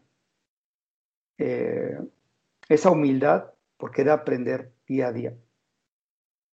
Es algo, yo creo que fue algo que caracterizó al equipo ecuatoriano que fue a ese proceso. Una, una humildad eh, tremenda. No tenía figuras, tenía un equipo. Y para mí más, es más importante tener un buen equipo que figuras. Porque cuando tienes un buen equipo, cualquiera te puede dar el resultado. Y a veces las figuras terminan por, por no, por no este, brillar como, como todos piensan. Entonces tenía un equipo entregado todos los días, muy humilde para trabajar, eh, respetuoso, cumplían todas las características para realmente pensar y soñar en la posibilidad de tener un atleta de ellos en Juegos Olímpicos. Eh, y yo creo que es algo que, se debe rescatar eh, en todos, ¿no? En todos. Eh, los, que, que lleguen a una selección nacional, que tengan claro que todavía no logran todo, porque si, ese, si ese es tu objetivo final, bueno, pues ya retírate, ya llegas a. No, que llegue a una selección nacional sean humildes para seguir aprendiendo, sean humildes para reconocer eh, y, detectar sus puntos de oportunidad. Y también eh, la, humildad te sirve para saber dónde eres bueno y cómo potencializar y, escuchar a la persona que está contigo, que siempre va a buscar que tú, que tú logres tus objetivos. ¿no? Yo creo que eso caracterizó mucho a este equipo, Luis eran muy humildes, muy trabajadores, y por eso se consiguió. Y por eso se consiguió el objetivo. Y, y qué decir de Darwin. Darwin cuando se viene a, vivir a México, a Querétaro, pues, convivió con mi familia, en mi casa, se convirtió en ese periodo de tiempo previo a, a Buenos Aires como si fuera un hijo este, de nosotros y, no tengo ninguna queja de él. También era trabajador, trabajador, trabajador, trabajador. Este, nunca escuché ninguna queja de él. Eh, pues no es fácil trabajar solo en la pista, tener que ir solo a hacer el trabajo de fuerza, todo era solo él. Y algo que nos sucedió, Luis, grave, hice una cosa que está contraindicada en la programación para una competencia, pero tenía que ser así por el escaso volumen de combates de preparación, que era ir a Corea a poco tiempo de la competencia. todos los que me digan, dice, estás loco. ¿Por qué? Porque estás es contraindicado. Eh, porque para mí, para mí, ir a Corea no es ir a practicar eh, modelajes, Luis. Vas a Corea y es a sobrevivir. Es combates, combates, donde decir, no, es que hoy, hoy me voy a dar el lujo de aplicar de Tichagi. No es mi fuerte, pero voy a ensayarlo. Ah, no, en Corea quieres ensayar, ya te volaron la cabeza. Tienes que irte a lo que tú dominas, a tu seguridad. Eh, entonces, Corea para mí es incrementar el número de combates. Entonces, para mí era importante meter a Darling en ritmo de exigencia competitiva a lo que íbamos a vivir en el poco tiempo, tratando de, de compensar la falta de combates de ese nivel. Porque inclusive Darling, cuando lo llevé al abierto de Costa Rica, donde quedó campeón, los competidores eran buenos, sobre todo me gustó mucho un competidor de, de, Juan Moreno, buen amigo, de Miami, muy bueno el chico, pero yo sabía que a pesar de ser muy bueno, no era el nivel al que íbamos a, enfrentar. Y lo que más eh, se acercaba de posibilidades eh, era en México, ya, no, ya nadie estaba compitiendo, estaba peleando. Entonces me aceptaron ese, ese campamento. Eh, Darle hizo combates bien los primeros días, pero se lesiona.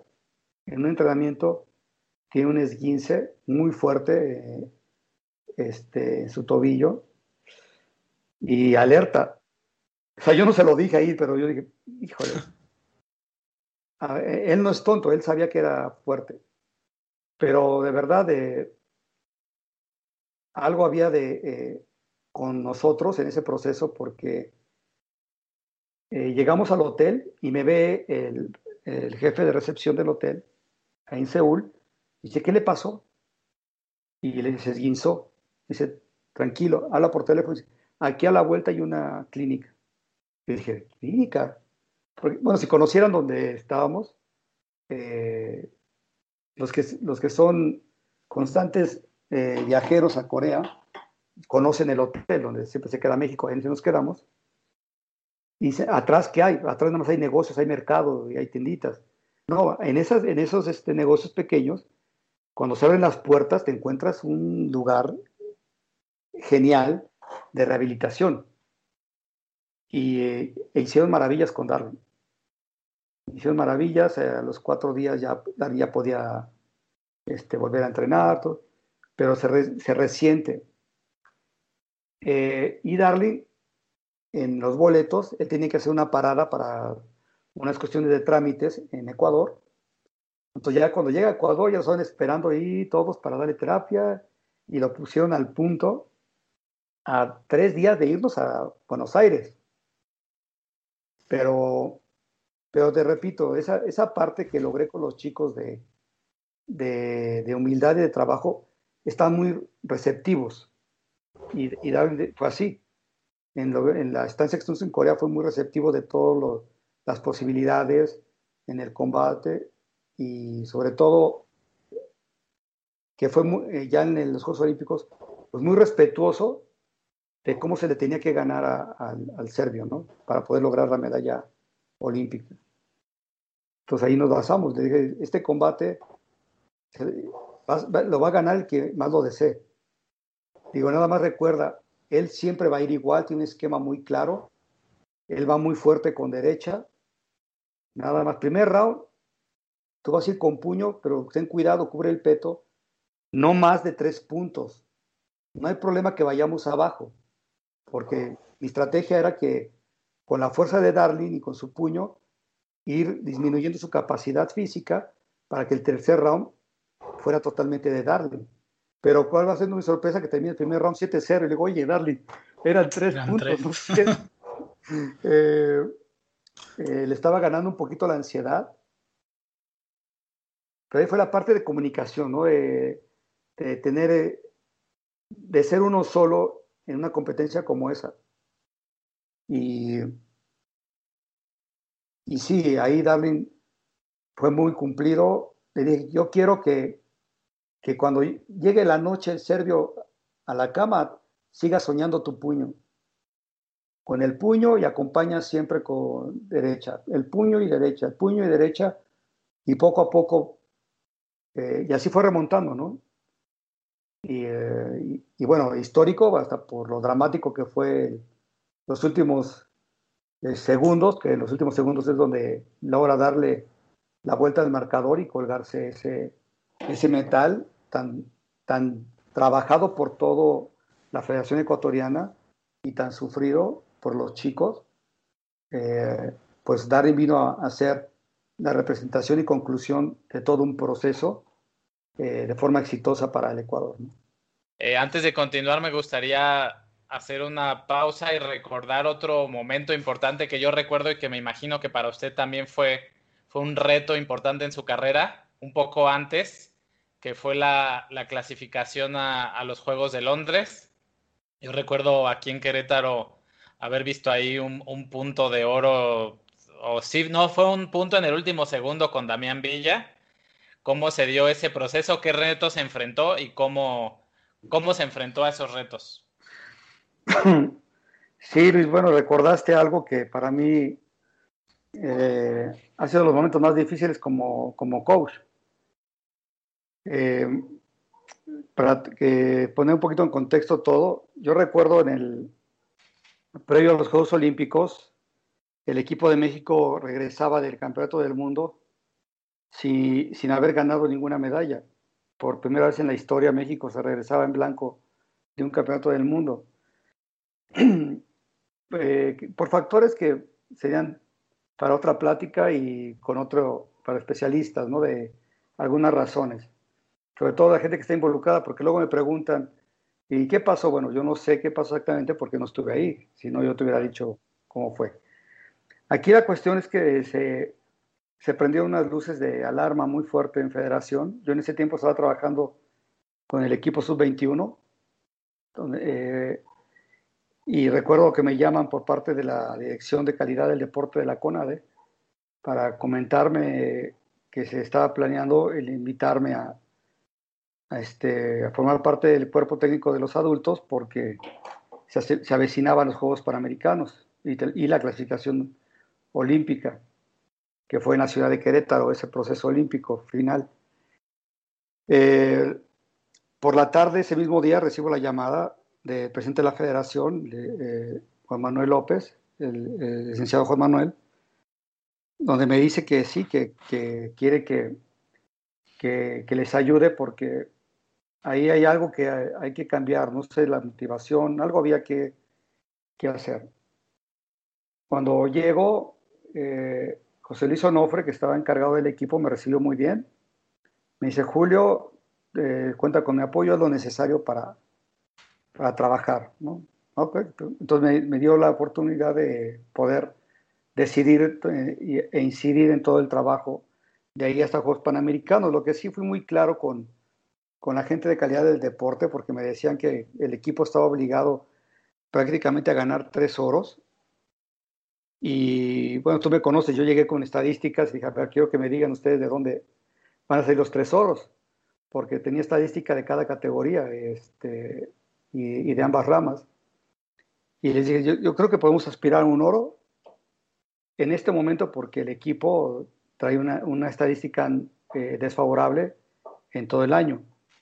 Y, en un mes, que en un mes eran los Juegos Panamericanos, digo, no vamos a arreglar de manera sustancial, donde sí yo voy a programar todo para que busquemos el mejor resultado en, juegos, en, el proceso olímpico. Y, y, así se cumplió, se ganó un oro en, el, en los Juegos Panamericanos, se ganó este, plata y me parece que tres bronces. Nos ubicó, por un, por un bronce quedamos tercer lugar. Eh, que, si ese bronce se gana, hasta primer lugar habíamos quedado. Pero bueno, son cuestiones que, insisto, son números, pero estuvimos dentro de lo que yo había programado. Cuando llega el proceso eh, final, que fue en la ciudad de Querétaro, pues fue muy tenso porque, como bien recordarás, el equipo estaba roto, había una división, eh, María, María Espinosa había dejado el equipo y este y quieras o no, a pesar de que siempre yo, yo sentí que de parte de ella en especial había muy buena armonía, pues siempre se resiente un poquito cuando hay una separación. Entonces todo eso tuve que lidiar para que tuviera armonía en el equipo y que todos estuvieran enfocados en el objetivo principal, que era lograr los pases olímpicos.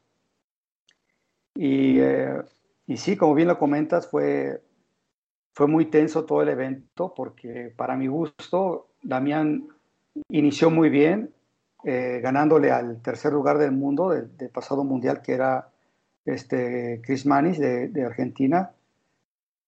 Eh, y, después le ganó le gana este competidor de, si mal no recuerdo, de Aruba o Haití, pero un competidor bastante bueno.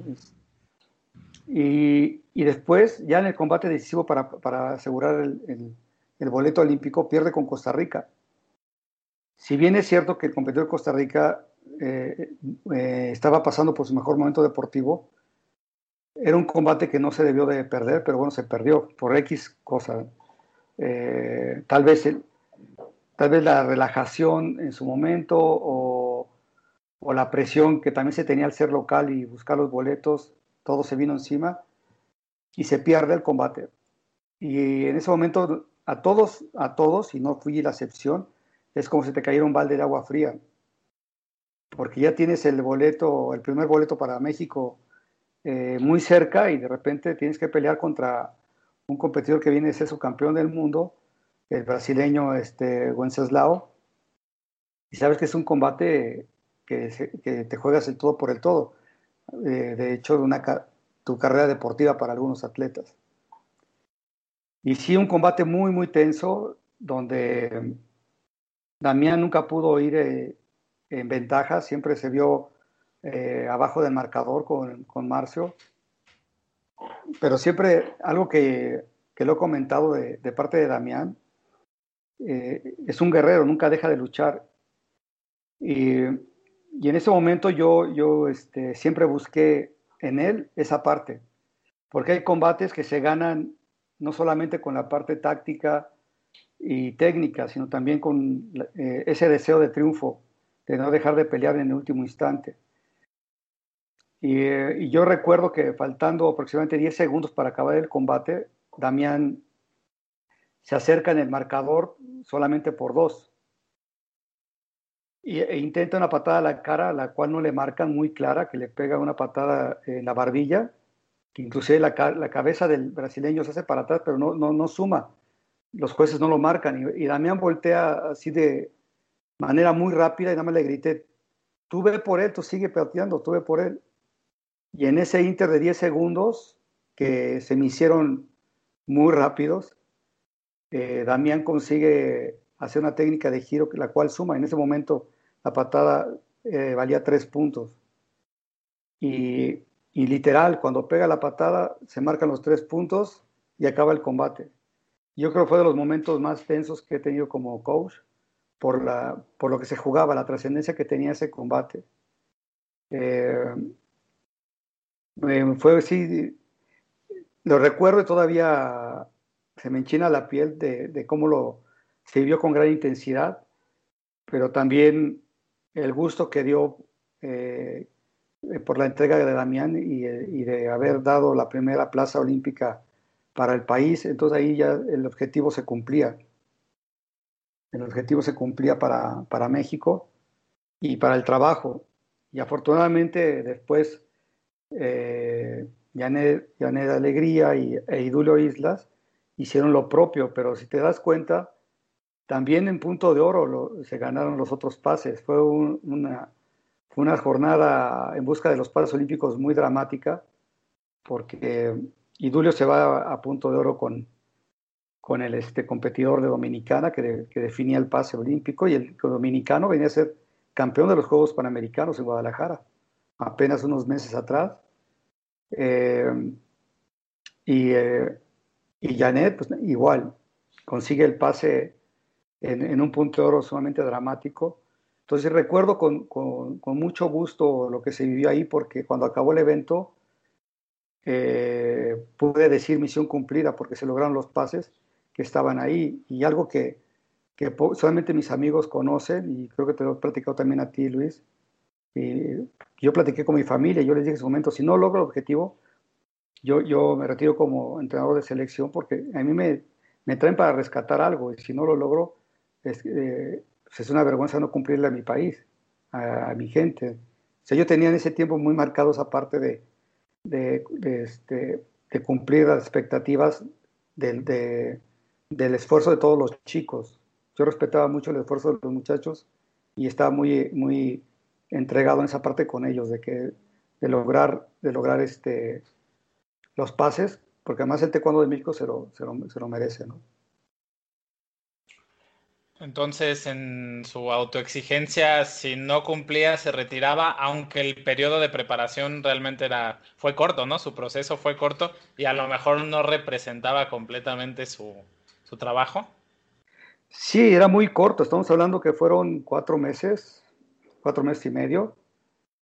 Eh, pero e, e, ese es el, problema cuando aceptas una responsabilidad como esa, Luis. Yo sabía que se jugaban muchas cosas, y igual mi prestigio como, como entrenador, porque si me traían, si me, si me, me llamaban era porque confiaban en, en que lo, podía hacer. Eh, y afortunadamente, bueno, se dio, pero sí fue, porque si lo acepto, lo acepto con todo el compromiso, con toda la, con toda la actitud, con todas las ganas de que se tiene que lograr, porque el primer convencido de que se puede lograr soy yo, junto con los muchachos. Eh, pues igual, a lo mejor fue una decisión así que yo tomé con mi familia muy, muy drástica, pero también ese era el nivel de exigencia que yo, que yo me imponía para poder lograrlo. Eh, ese nivel de compromiso creo que es importante para cualquier trabajo. Excelente, profesor. Y del último proceso que tuvo con, con María Espinosa, ¿qué nos puede contar, qué nos puede platicar? Bueno, con María, bueno, para mí fue también como cerrar algunos círculos este, que tenía pendientes, Luis, porque yo estaba trabajando con el equipo de, eh, de Ecuador, como lo hemos platicado, eh, pero después de, la medalla olímpica eh, en Buenos Aires con Darlene Padilla, se acercó el, presidente del Comité Olímpico Ecuatoriano para platicar conmigo en el proceso. Para dice, yo quiero que lleves el proceso de, los chicos del Ecuador para Juegos Olímpicos. Yo le dije, sí, pero...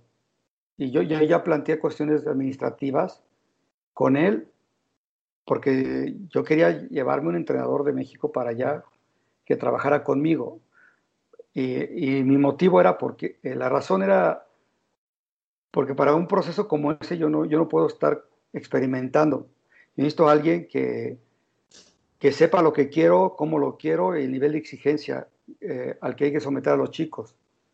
Y, la misma filosofía de, compromiso para trabajar con ellos. Eh, entonces, en, el Inter de, que lo pensaban, analizaban, pues se fueron sumando los meses eh, y de repente recibo una llamada por, por, por parte de, María, que me dice que quiere platicar conmigo. Y yo con, este, con gusto la, platiqué con ella y me, y me hizo, me externó su, su interés porque trabajábamos juntos para el proceso para el Campeonato del Mundo.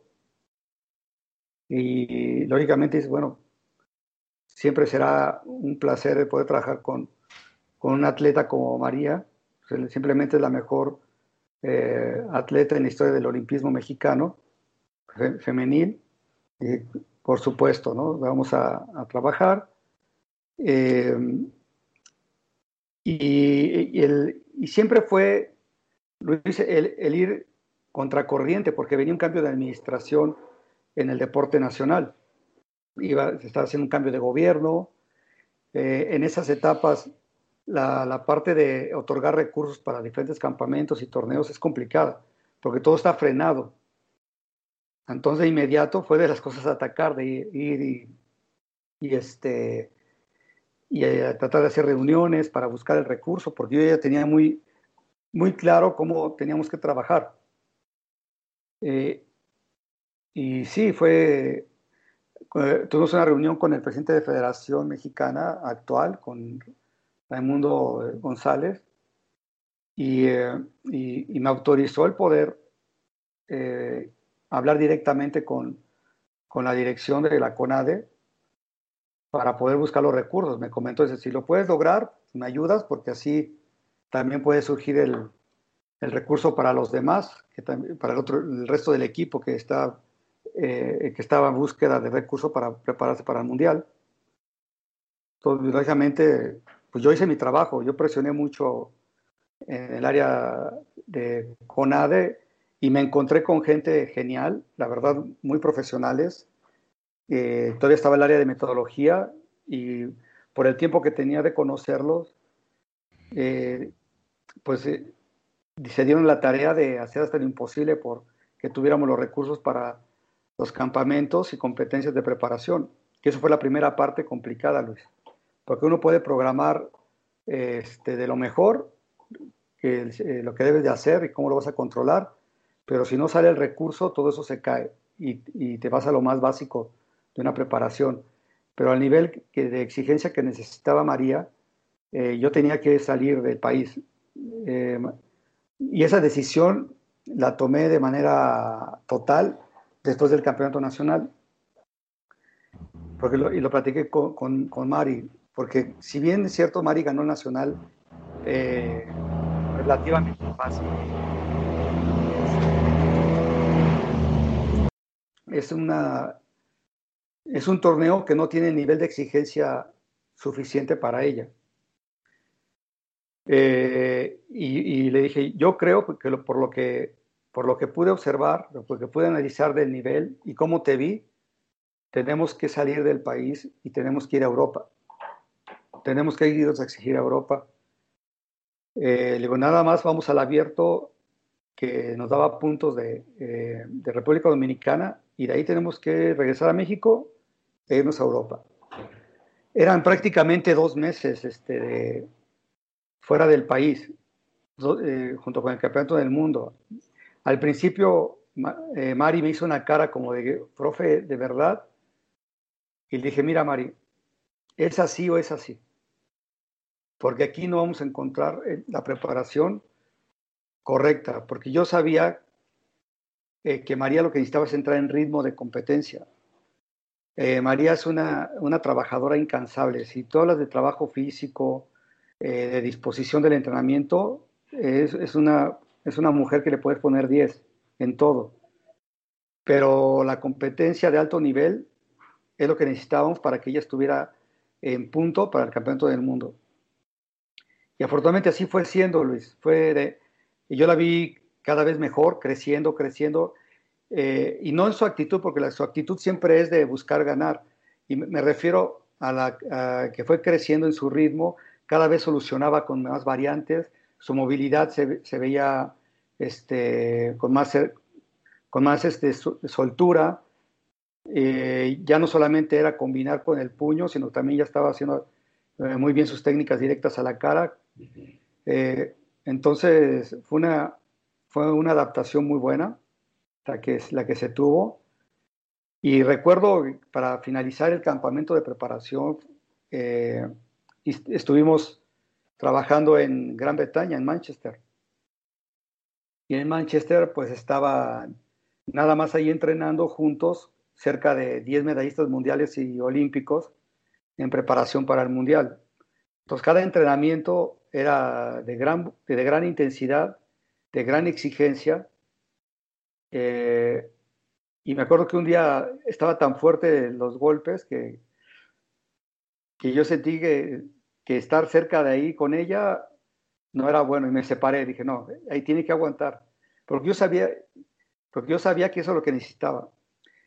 Y, el, y recuerdo que el penúltimo día se hizo un combate de control con la representante de la categoría de Mari, de, eh, Inglaterra, de Gran Bretaña, este, hicieron un combate completo y María le ganó caminando.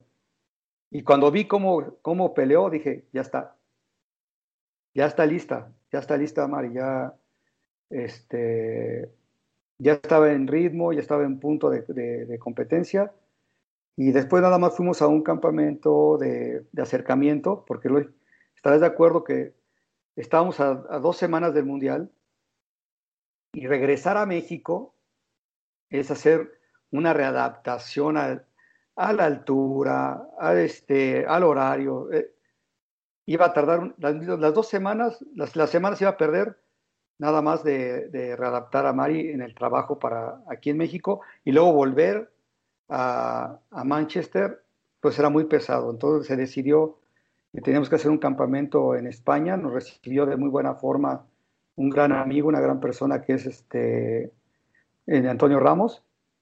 Estuvimos en su gimnasio entrenando y poniendo en punto algunos detalles con el peto electrónico, entrenando con el campeón olímpico con Cissé de Costa de Marfil, con la, con la campeona mundial también está con Ruth Gaby. Entonces fue un entrenamiento muy, muy, muy interesante, ideal para el momento de, la preparación. Y bueno, y llegamos al Campeonato del Mundo, donde algunos, algunos que no, me, decían, no, es que tal vez este, Mari no lo pueda lograr, ¿no? Yo siempre, cuando hice mi estadística para, para la CONADE, para este, sustentar el por qué se tenía que hacer todo este campamento, toda esta preparación, yo les puse, ella va a estar en medalla, yo no puedo decirle si es oro, plata o bronce, pero e, ella va a estar lista, porque, porque lógicamente sabía la calidad de atleta que, con la que estaba trabajando eh, y sobre todo por el nivel de, de, compromiso que tenía ella con sí misma día a día. Y, y sí, fue un, fue un mundial muy cardíaco porque el, eh, desde el primer combate se fue a punto de oro con la competidora de China Taipei. Eh, y ahí es donde das cuenta la, eh, lo, grande que puede ser un atleta, como el caso de María, de la sangre fría para resolver en un punto de oro tan, tan difícil, una competidora que en ese momento estaba entre las mejores 10 del mundo, y después se enfrentó con la competidora de, de España, misma competidora con la cual María había perdido en la final del Abierto de España. Eh, una competidora que venía de peso welter, se subió a peso medio, muy incómoda, muy hábil, eh, como bien estilo de los españoles. Los españoles tienen un trabajo táctico excelente, son competidores muy completos que te pueden hacer eh, diferentes variantes cambiándose de guardia pero afortunadamente el hecho de haber perdido con ella en la final de la, del Abierto de España me ayudó porque, una, no la conocía, me hizo estudiarla. Eh, porque como yo no, no en mi radar, porque ella venía de Welter. Eh, entonces me puse a estudiarla, ver los tiempos de sus ataques, de su, de su contraataque, pero sobre todo que María lo supiera. Eh, pero fue un combate también dramático porque María entró perdiendo por tres puntos el último asalto. y, y, ese lapso del segundo y al tercer round, el descanso sí fue una plática un poco fuerte, pero porque había que despertar a, a esa guerrera, porque lo que lo consiguió la competidora española fue bajarle el ritmo a Mari. Le bajó el ritmo algo que yo no quería. te repito que son competidores muy, muy, muy buenos, ¿no? Los españoles son muy buenos. Y le, bajó el ritmo del combate a Mari. Entonces fue ese inter del segundo y tercer round fue hablar fuerte con ella, volver a despertarla, que regresara a lo que es ella, eh, a lo guerrera que es. Y sí, salió como fiera el tercer round buscando, buscando el, combate y, logró la acción de ser. Recuerdo que cierra con puño y la siguiente acción finta el cierre y hace patada a la cara, que fue lo que marcó la diferencia. Y ya después, los últimos 30 segundos, bueno, ya ella la manejó con su experiencia muy bien la distancia, ¿no? Pero, pero, sí fue un combate muy, muy, muy complicado, pero fue clave porque ese, ese combate nos mandaba a la semifinal una semifinal que se enfrentó con, con la actual número 3 de, eh, del ranking mundial y olímpico, la competidora turca. Y algo que, que pudimos distinguir ya entrando a la final es que la competidora turca, cuando me acerqué a saludar al entrenador, estaba muy nerviosa, muy nerviosa, estaba, este, inclusive hacía dos acciones de calentamiento y su respiración era eh, muy acelerada.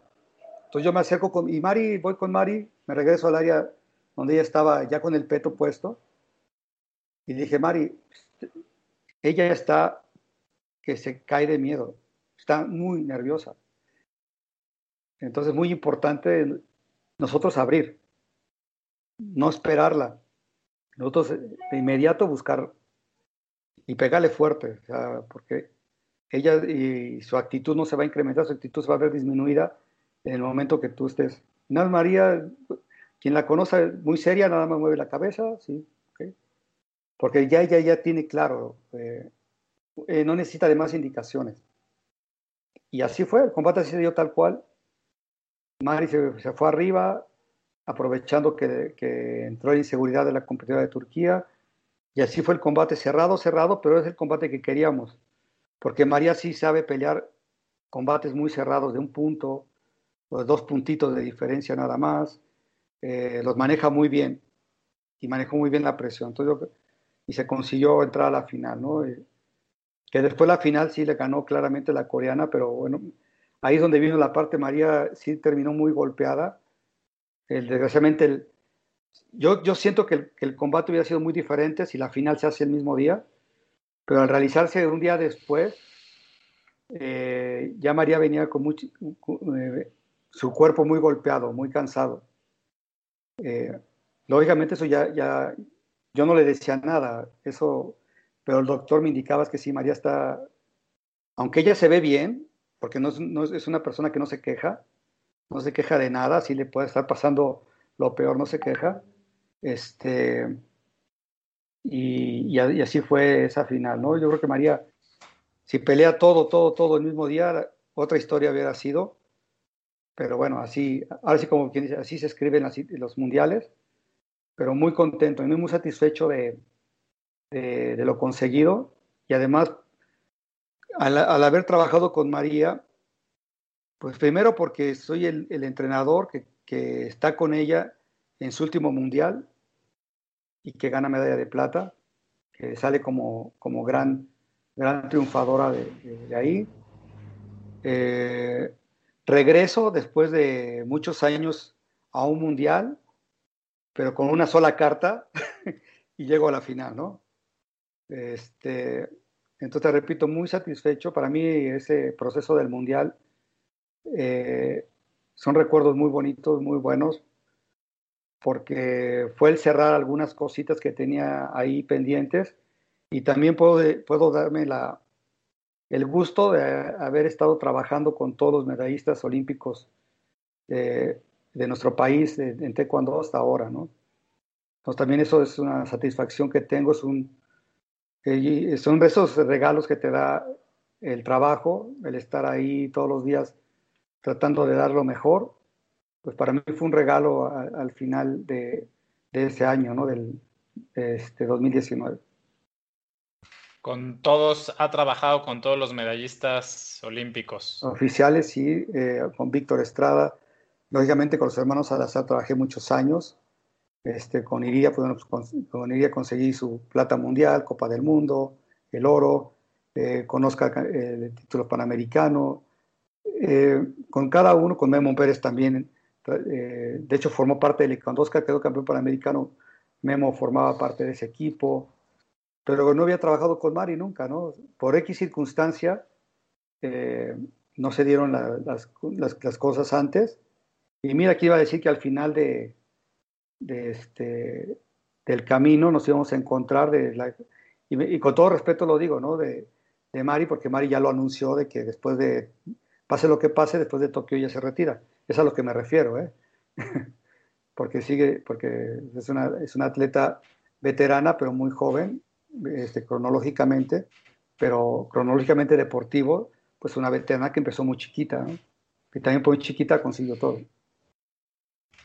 Bien, y con medallistas mundiales de México de los últimos años hace, a ser algo similar, ¿no? No sé si le falta, con alguno no haya trabajado. Prácticamente con todos, este, con todos, porque algunos los, los tuve desde, desde, desde cadetes o juvenil. Por ejemplo, Carlos Sansores, que ahorita clasificó para, para Tokio, eh, estuvo conmigo en, en, la juvenil, selección nacional juvenil. Un chico súper travieso, muy travieso. Y tú me conoces que, ay, no, yo no soy de mucha paciencia para esos traviesos. Y yo se lo dije, has, me has hecho tener tantos dolores de cabeza como pocos. y, pero, pero él tuvo un detalle muy bonito en el Mundial precisamente de Manchester, porque cuando tuve una pausa en, en, el equipo de selección nacional, eh, yo un día le dije, espero que algún día me, me digas, profesor, valió la pena tantos, tantos este, regaños y me traigas una medalla mundial. Yo se lo, yo se lo dije, pero este, y me dijo, sí, profe, sí. Entonces recuerdo muy gratamente que cuando, cuando baja del podio, que él ganó su campeonato del mundo, en peso completo, eh, después de que baja del podio, eh, va donde estaba sentado y me dice, profe, ya cumplí, aquí está la medalla, ¿no? Entonces son detalles muy bonitos de, de los chicos. Excelente, profe. Y bueno, le ha tocado trabajar, como ha dicho, con cadetes, juveniles, eh, mayores, incluso le ha tocado trabajar aquí en México, ha tenido un par de etapas con estados. Eh, ¿Qué le gusta más? ¿Qué, trabajo le gusta más de todos esos? Eh, mira, todos, cada uno tiene su complejidad y cada uno tiene su, su, este, su punto donde te apasionas.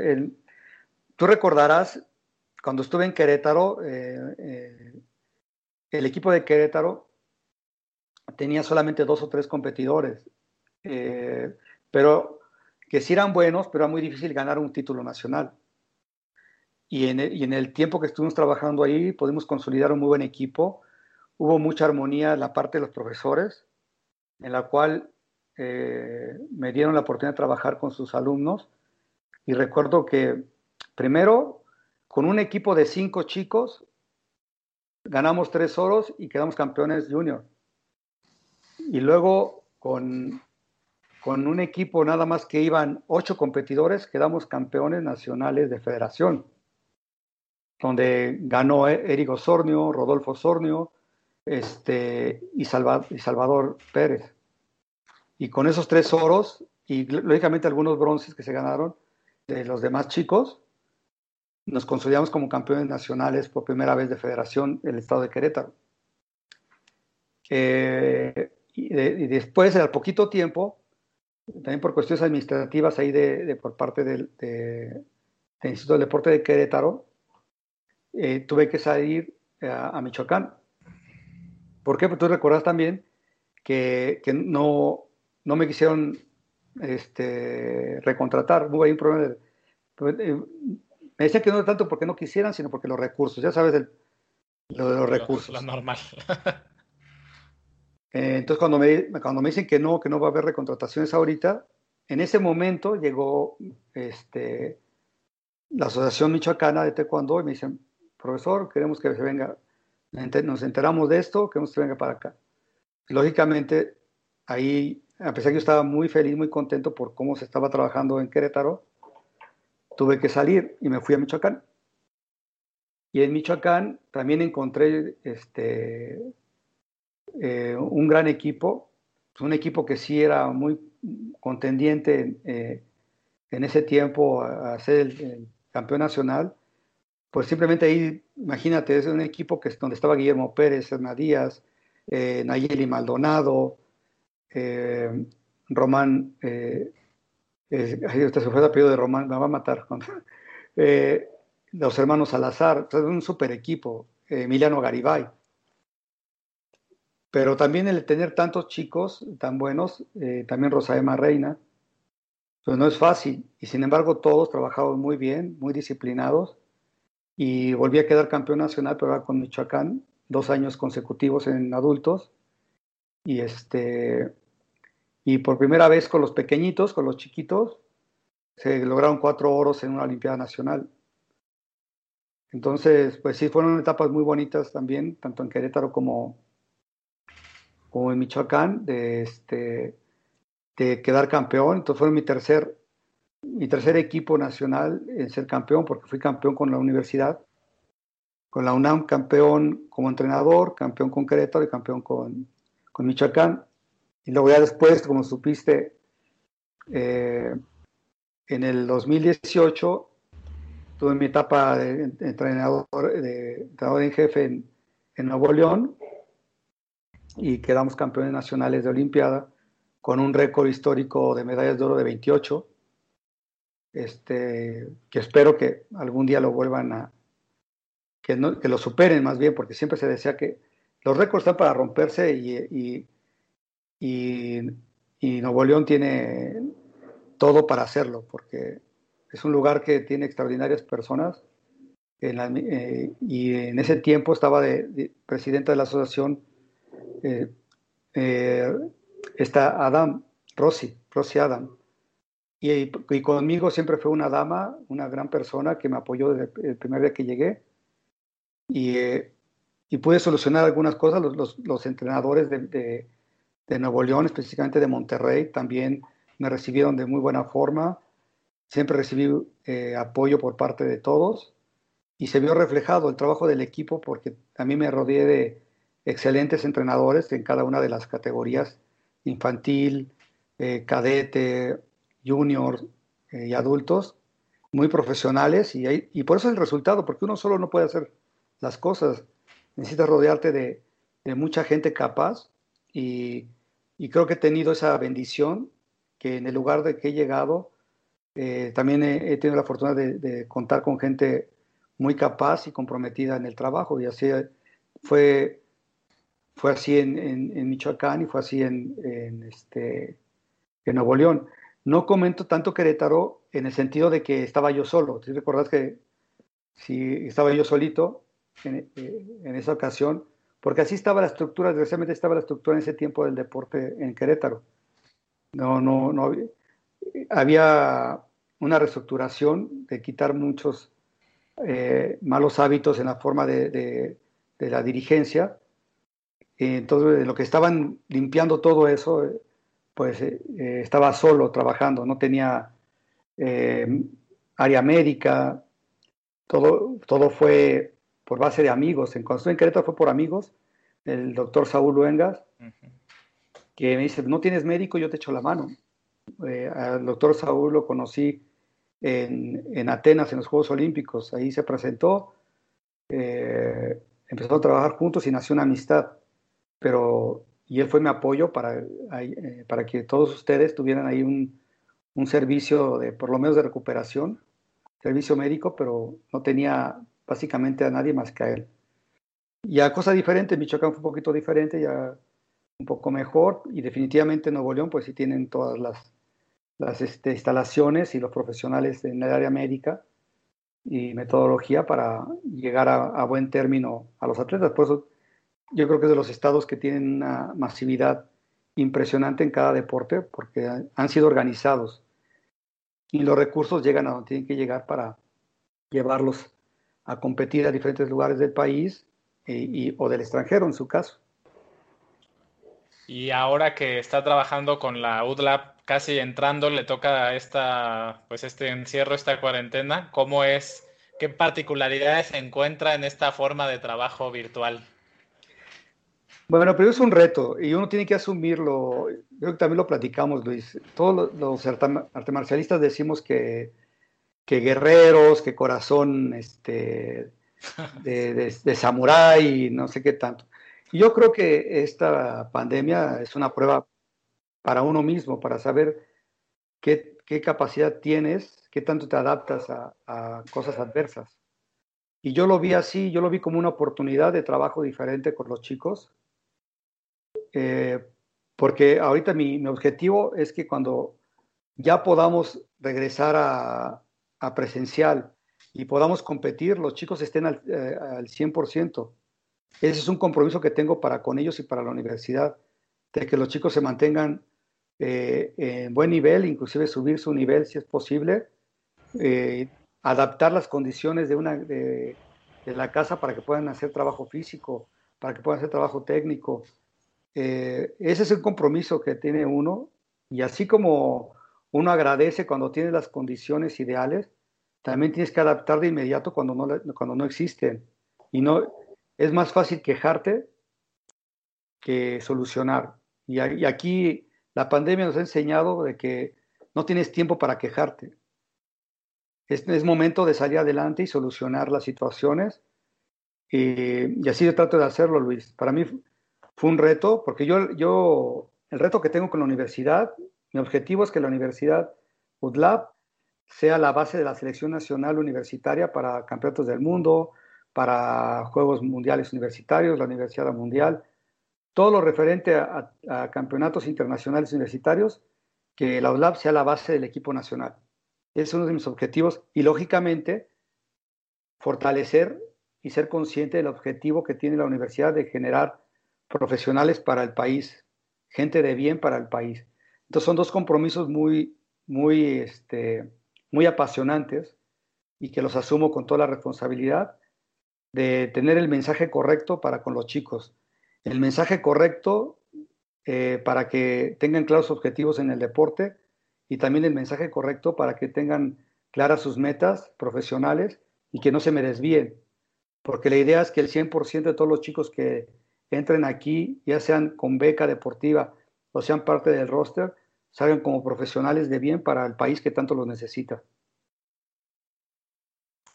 De acuerdo, profesor. Y creo que de alguna manera toda esta situación también nos hace pues valorar a los entrenadores que podemos hacer muchas cosas con muy poco, ¿no? Antes a lo mejor podríamos pensar en que necesito el dojang, necesito las herramientas perfectas y ahora veo eh, por todos lados gente que está haciendo cosas increíbles prácticamente con nada, ¿no? Con los chicos en su casa.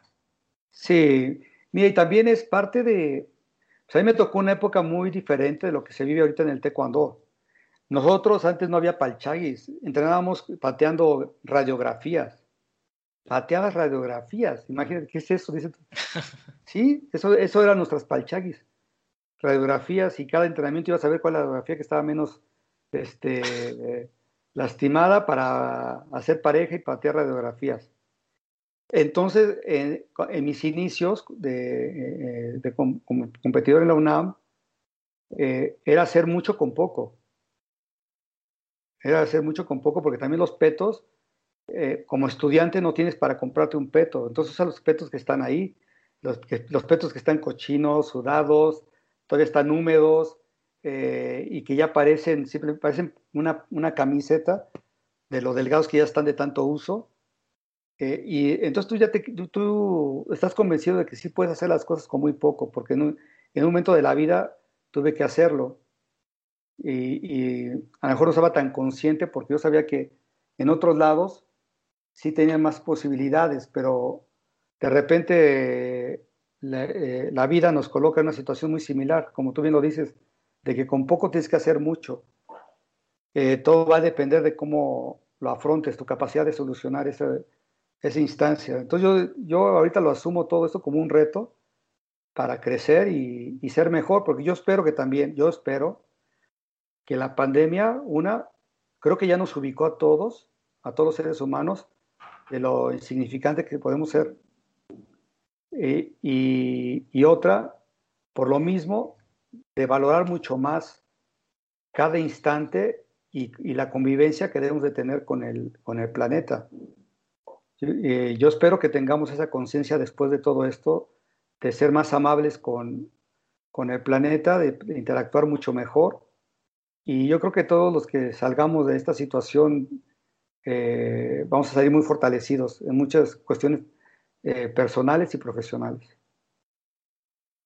Ahora, me ha comentado, me ha contado alguna vez que ha, visitado usted el, gimnasio de, Ignacio Beristain. Sí, sí, sí.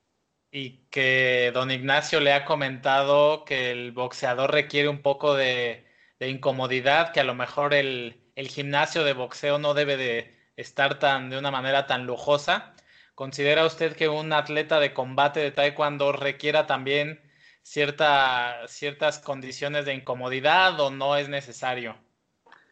Mira, eh, yo he tenido solamente dos oportunidades eh, de platicar con el gran maestro Beristain, gracias a la amistad que tiene él con, eh, con nuestro gran amigo, el psicólogo Miguel Ángel Fritz, que él trabaja directamente con, con peleadores de, del maestro Beristain. Y, llegó a comentar eso, porque entré y dije, bueno, aquí ha entrenado Zaragoza, eh, Márquez, que Márquez es mi ídolo en el boxeo junto con Julio César Chávez, ¿no? Yo creo, con todo respeto a gustos, para mí son los dos mejores boxeadores de la historia del boxeo mexicano. Eh, este, y aquí entrenó Márquez. Pero tú llegabas y es un gimnasio que tiene todo, pero no es lujoso, como otros que he visto. Y parte, pero formados estaban ahí boxeadores profesionales de Argentina, europeos que quieren entrenar con él, que quieren recibir algo de la, sapiencia de, lo que tanto sabe este señor. Y comentaba en la plática, es que un competidor o un guerrero también tiene que trabajar y saber lo que es sufrirle. Y cuando tú le das todos los lujos, luego pierde esa humildad. Porque un boxeador pues gana mucho dinero y puede darse los lujos que él quiera. Pero el, eh, pero el lugar donde entrena tiene que recordarle de dónde viene y de dónde, de dónde salió.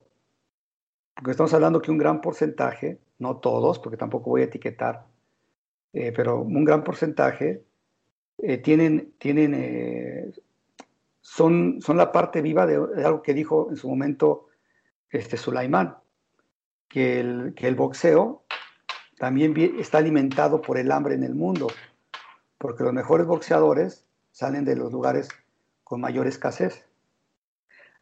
Y, si es cierto, estadísticamente es verdad. Entonces, independientemente de un boxeador ya consolidado, triunfador, el llegar a un lugar así lo regresa a sus inicios, de dónde surgió y que lo recuerde, lo que le ha costado y lograr, lograr tener una posición diferente a cuando inició. Pero si siempre están los lujos, es cuando de repente olvidan y empiezan a trabajar menos. Y estar en ese lugar les recuerda de manera constante que cada día hay que hacerlo como si fuera el último, como si fuera un novato. Y yo lo entendí muy bien. En, en Taekwondo, eh, yo creo que es un poquito diferente por el mismo estrato de la mayoría de los chicos, que son entre clase media, media alta. Eh, entonces, digamos que no, no puede ser ni, ni demasiado, pero tampoco poco. Yo creo que en ese punto medio de, tener las cosas es, correcto, por lo menos en Latinoamérica está bien.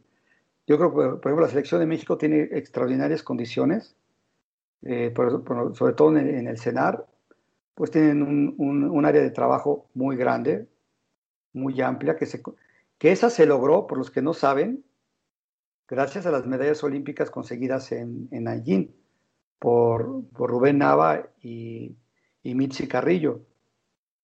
Porque, no, porque antes teníamos un área muy pequeña ahí en el Senado. Y, este, y cuando hablamos con el, con el subdirector, nos dijo, ¿quiere un área más grande? Le, pues sí, tráiganme medallas de Juegos Olímpicos y hablamos. Entonces, cuando regresan, aquí están las medallas, de plata y bronce olímpicas, dice, dame un mes, y en poco tiempo ya dieron el, espacio que con el que cual ahora goza el equipo nacional, ¿no?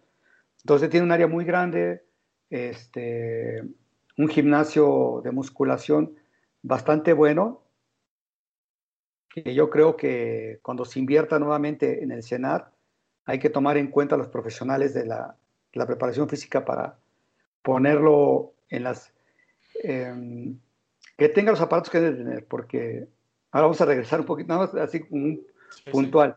Por ejemplo, yo, yo veía mancuernas de, de 50 kilos, una mancuerna de 50 kilos, ¿quién la carga? Entonces, no, no, no, no gastar nada más y que, se, que sean elefantes blancos, ¿no? No, que, por eso que se acerquen a los profesionales, los directivos de que lleguen al Senado, por si quieren hacer una remodelación, que primero los asista a los profesionales del, del deporte para que sepan cuáles son los requerimientos. Porque en tu pregunta va enlazado con las mejores instalaciones que yo he visto, incluyendo Corea, ¿eh? han sido en, en Gran Bretaña, en Manchester. Las que tiene el equipo de Gran Bretaña son extraordinarias instalaciones, con lo último de modernidad para el desarrollo de las capacidades físicas de fuerza, resistencia, y el área de cuando es formidable, es, una, es, un área grandísima donde están seis áreas de competencia, están ahí en un solo lugar, tienen todos los equipos de monitoreo posibles de, de, de cardiorrespiratorios, monitoreos personalizados cardíacos para la sesión de entrenamiento, tienen sistemas electrónicos de los que surjan de AEDO, KPMP y el que vaya saliendo lo tienen ellos. Tienen todas las comodidades. Pero algo que me, que me, que me llamó la atención es que también tiene un gimnasio aparte, Luis. Tiene un gimnasio que reúne las características como de un Nacho Beristain, que está junto a un centro comercial. Y que si bien es un gimnasio que tiene todo, se siente ese aroma y ese sentimiento de trabajo, de sudor, de lágrimas, de que ahí es donde terminas por hacer la, la parte más complicada, más difícil de, del entrenamiento donde sales llorando, se siente de inmediato esa energía en ese gimnasio. Entonces yo creo que, por eso decías, e, es saber, yo creo, el entrenador en qué momento tienes que jugar con ambas cosas. Porque también para desarrollar algunas capacidades necesitas tener las mejores condiciones, en tanto de área como de equipamiento. Entonces sí, yo creo que es una mezcla de, pero sobre todo que la comunicación que tenga el entrenador en jefe con todas sus áreas sea la adecuada para saber en qué momento hay que hacer uso de determinado lugar y, elementos, ¿no? Excelente, profesor. Eh, bueno, ya del último repaso de su carrera, se me había pasado hacerle esta pregunta. Alguna vez también me comentó que pudo entrenar un mes con, con Dani Nosanto, que estuvo en México. Ah, de, qué, de cómo fue esa experiencia y de qué otros maestros, grandes maestros de otras artes marciales ha podido aprender y nutrirse. Ah, mira. Uy, yo era un niño, ¿eh? yo estaba muy joven, muy, muy chiquito. Eh, pero fue, fue un seminario organizado por una revista muy famosa en ese tiempo, en los ochentas, en México. Invitaron a, a Inosanto, a este, Yamashita de karate, el profesor Daiwan Moon estuvo ahí presente. Fue cuando conocí por primera vez al profesor Sangwon Park, a profesor Lee, que iban llegando de Corea. Este, ahorita se me olvida otro, el nombre de otro maestro, ¿eh? pero por lo menos ellos, tres, Yamashita de karate, Inosanto y, y este, profesor Daiwan Moon. Pues, ¿qué más? Ya con ellos tres, aprender todo, o sea, y, en ese tiempo como, pues tendría yo que unos 14, 13 años, pues es como una esponja, eh, todo, no, les pierdes eh, el ojo en cualquier segundo porque son personas que vale la pena observar y aprender al 100%. Eh, del profesor Moon, yo, yo, este, yo, yo aprendí mucho la parte de su actitud. De, él, nos habló mucho de cómo tú debes de entrar al área, de cómo pararte, tu personalidad, la seguridad que debes de, proyectar para con, pues, tu contrario, como también con los jueces, la marcialidad con la que entras. Porque recordarás que en, eh, los 80s, 90s, era de apreciación el taekwondo. Entonces, cuando llegue, si llegase a existir un empate, la decisión era para el que tenía la característica del más marcial, el más respetuoso. Entonces, dice, desde que vas a entrar al área es muy importante todo eso. El saludo a tu coach, el saludo al área, el saludo respetuoso, el saludo a los jueces. Entonces, esos, esos detalles marciales de la competencia me quedaron muy grabados por parte del maestro Moon, que sí, realmente se hacían diferencia, porque inclusive ya los, los, los referees, los árbitros, ya te ubicaban como un competidor disciplinado y respetuoso. Entonces, si llegaba a haber alguna acción de empate por, eh, en tu competencia, lógicamente se iban a inclinar porque he manifestado toda una trayectoria de disciplina y respeto en el área. Entonces, Eso fue un tip genial del maestro Daiwan Moon, eh, del profesor de karate. Bueno, fue la primera persona que vi romper con un puñetazo unos bloques de cemento. Muy impresionante, un profesor con gran técnica. Me, encantó su técnica y, sus, catas, que algo que siempre hay que reconocer, de que el karate son extraordinarios exponentes de katas, de, los de lo que para nosotros es los punces, y, aprendí mucho esa parte de él, la importancia del, del impacto, de, de, cómo rotar la cadera, que al final me sirvió mucho para poder conectar con el puño, de la rotación que hacía él, porque todavía en ese tiempo, cuando no utilizaba tanto el puño, era la rotación de la cadera, una serie también de, tips de, de lo que pude aprender de él y lógicamente de los palos filipinos, no Santo, ¿no? Que era todos los días estar moviendo. Y, sí, y ahí aprendí que el golpe no es en seco, el golpe tiene que ser un corte, no golpear, es un corte, que se, lo que se hace con los bastones filipinos. Si ustedes alguna vez llegan a ver a alguien que dice hay que golpear, es mentira. Es un, los, los, los palos filipinos cortan, no golpean, cortan. Ellos, alguien, alguien que hace bien los, para los filipinos no va a ser un golpe seco, siempre va a ser un corte. Entonces, todo eso aprendí con ellos en, esas dos semanas, que fue lástima que no se, no se repitió, pero yo creo que han sido los seminarios más completos que, en los que he participado en mi vida, por la cantidad de información y la calidad de los ponentes. Y en la actualidad, ¿cómo se prepara, profesor? ¿Qué clase de cursos le gustan? ¿A qué clase de, cómo continúa mejorando en su, capacitación de entrenador? Mira, siempre te tienes que rodear de gente que sabe más que tú. por ejemplo, ahorita mencioné, cité al, al licenciado Fritz, psicólogo, y platicar con él es una constante, es un constante aprendizaje. De, porque yo todas mis dudas de situaciones, de vivencias con los chicos, él me ayuda eh, y me aclara el por qué se dio, eh, de dónde pudo surgir el problema, y, me lo aclara porque muchas veces uno no, no, no, encuentra la solución. Entonces, cuando te, cuando, cuando te encuentras en una situación muy similar, ya sabes cómo atacar el problema, gracias a estar abierto y ser humilde a seguir aprendiendo. Y también con mis amigos que son este, doctores en entrenamiento deportivo, pues las pláticas son largas, constantes, y, yo eh, me debo de quitar mi, este, la idea de que entrenador eh, olímpico, no, no, no, no, no. Yo me pongo a platicar con ellos con toda la humildad y, les digo mis dudas. Eh, por ejemplo, hay una, un amigo que le dije una ocasión, a ver, checa mi plan de trabajo porque yo, no siento, yo siento que los chicos se me están cayendo mucho en el tercer asalto. ¿Qué está pasando? Porque las pruebas físicas todo salía bien. Pero ¿qué está pasando? ¿Qué indicadores? Y recuerdo que a la semana me dice, vamos a tomarnos un café. ya voy con él y me dice, vi todo y está bien. Pero lo que tú les exiges que realicen requiere de mayor carga este, de resistencia este, lactácida. Entonces ya me modificó la parte específica de la resistencia para que ellos mejoraran. Porque no es que dicen, no es que esté mal, lo que pasa es que tú en la parte táctica le estás exigiendo tal intensidad que cuando llega el tercer round es muy difícil que sostengan ese ritmo.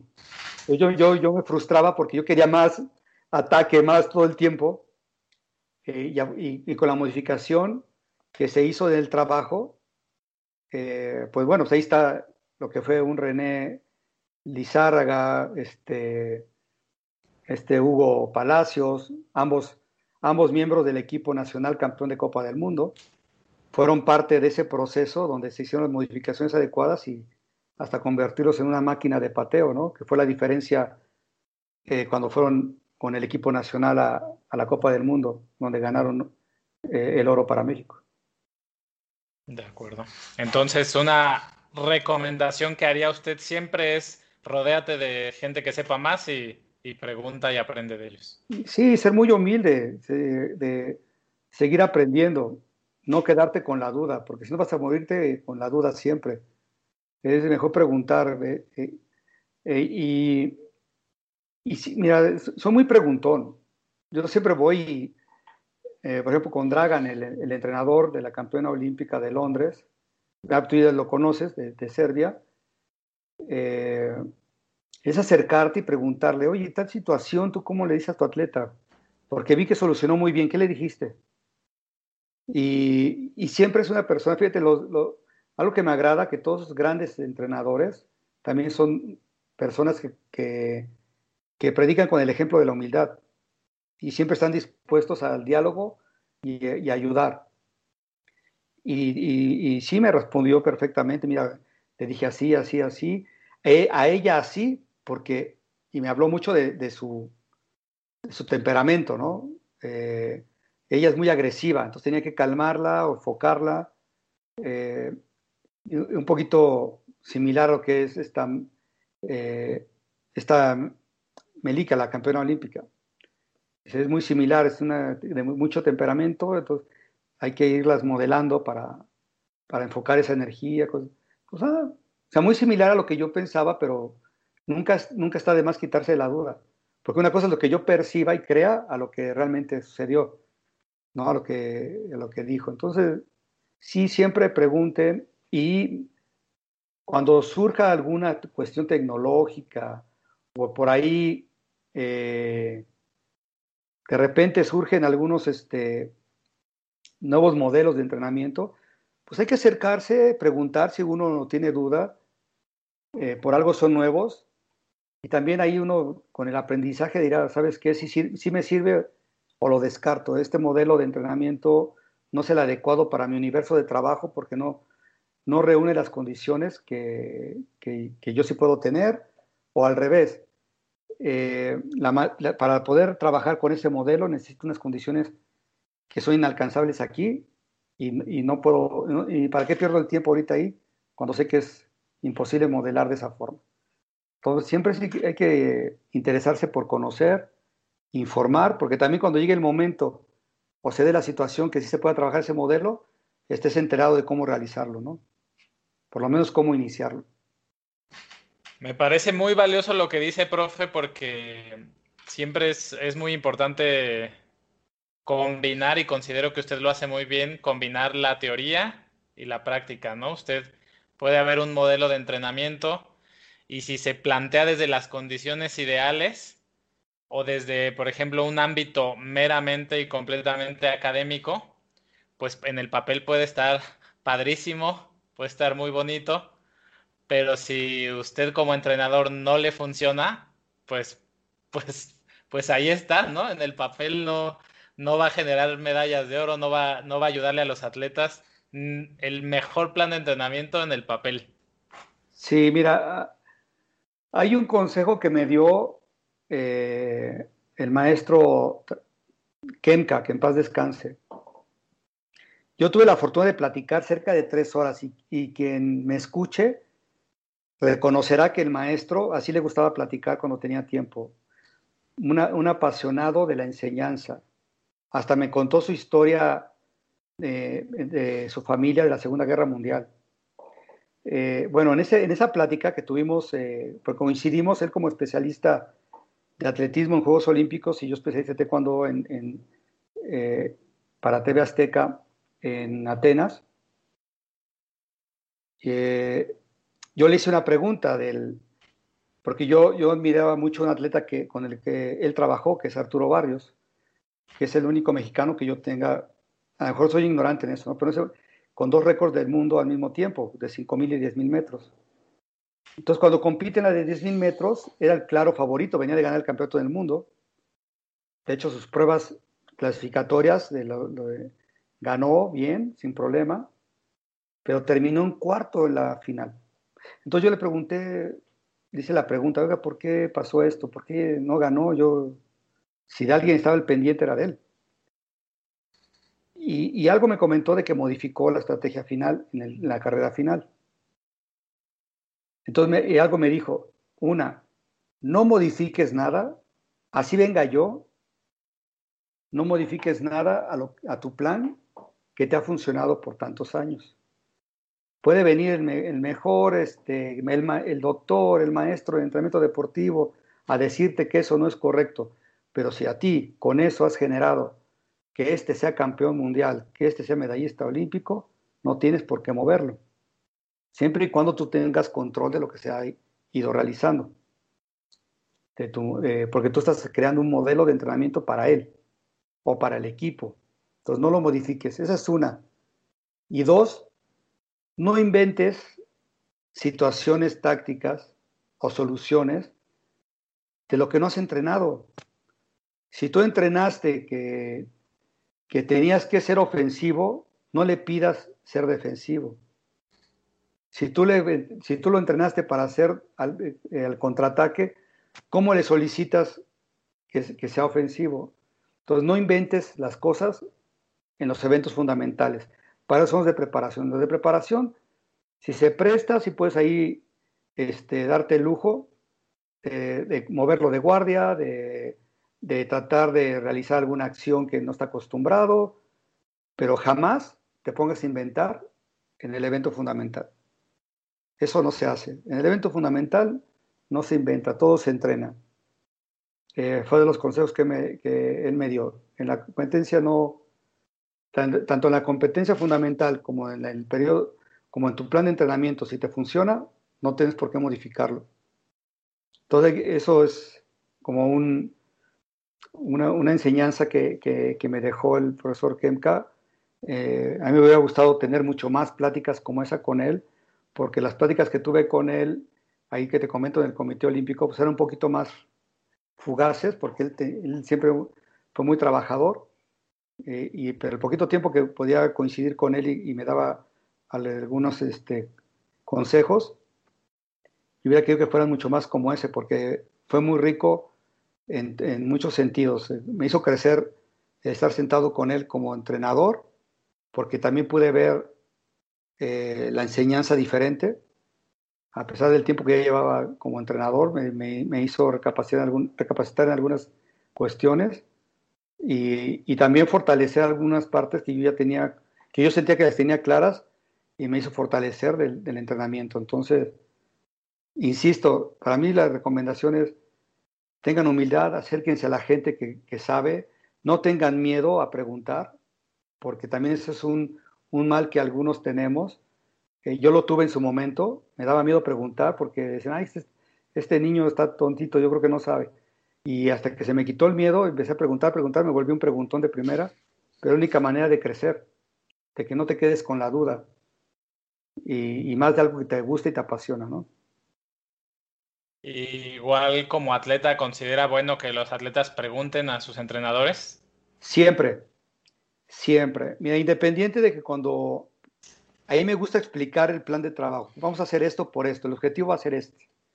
Ya sea del, del objetivo de la temporada, y ya hablando del, del, evento prioritario, y también me gusta hablar de, los, de, los, objetivos de la misma sesión de entrenamiento. No, olvídate del, ni siquiera del micro, de la semana. El objetivo muy claro de la sesión, de la unidad de entrenamiento, ¿cuál es el objetivo? ¿Qué quiero de ellos? ¿Cómo quiero que lo realicen? Porque tú puedes tener eh, la mejor planeación del entrenamiento, pero viene la otra parte, la calidad con la que lo haces. Porque puedes tener la mejor planeación, lo tengo bien distribuida la carga, el número de series, todo, todo, todo bien distribuido, pero si la, forma en que lo realizan los atletas es de baja calidad, pues eso es una basura, no te sirve de nada. Tiene que ser un equilibrio pero, eh, eh, entre lo que se planea y cómo se realiza. Entonces, para que lo realicen bien, tiene que existir un convencimiento y una motivación. Si el atleta está convencido y está motivado, eso va a potencializar lo que tú hayas programado. Si lo hiciste bien, ellos lo van, a hacer que funcione extraordinario. Y siempre se va a aceptar las preguntas, siempre. Porque mientras menos dudas tenga el atleta, mejor lo va a hacer.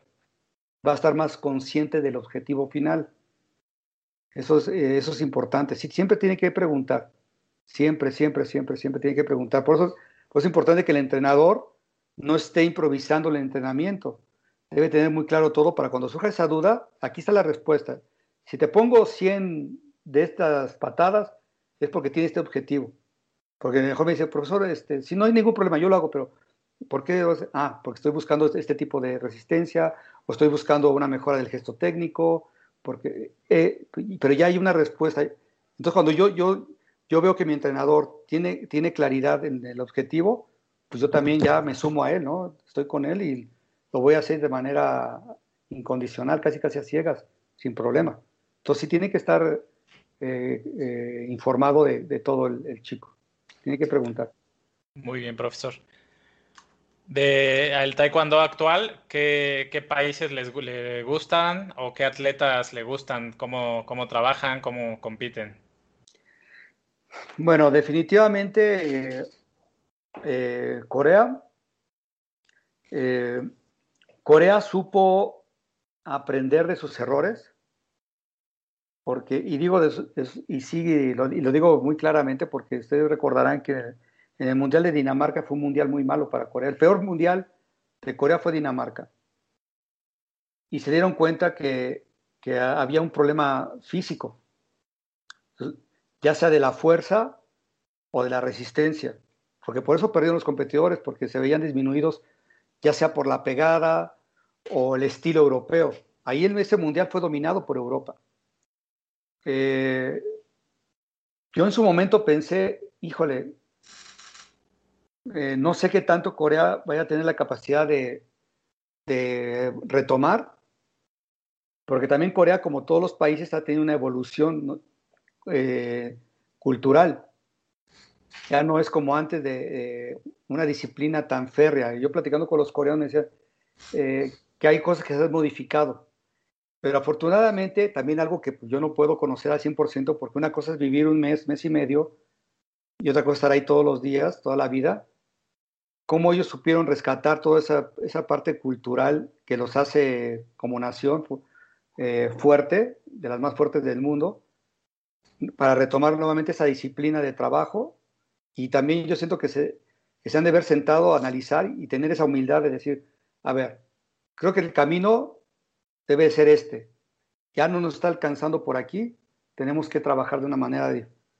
Y de repente surge un monstruo como Dan Hon Lee, eh, que viene a ser un ejemplo de, resistencia, parece una máquina incansable.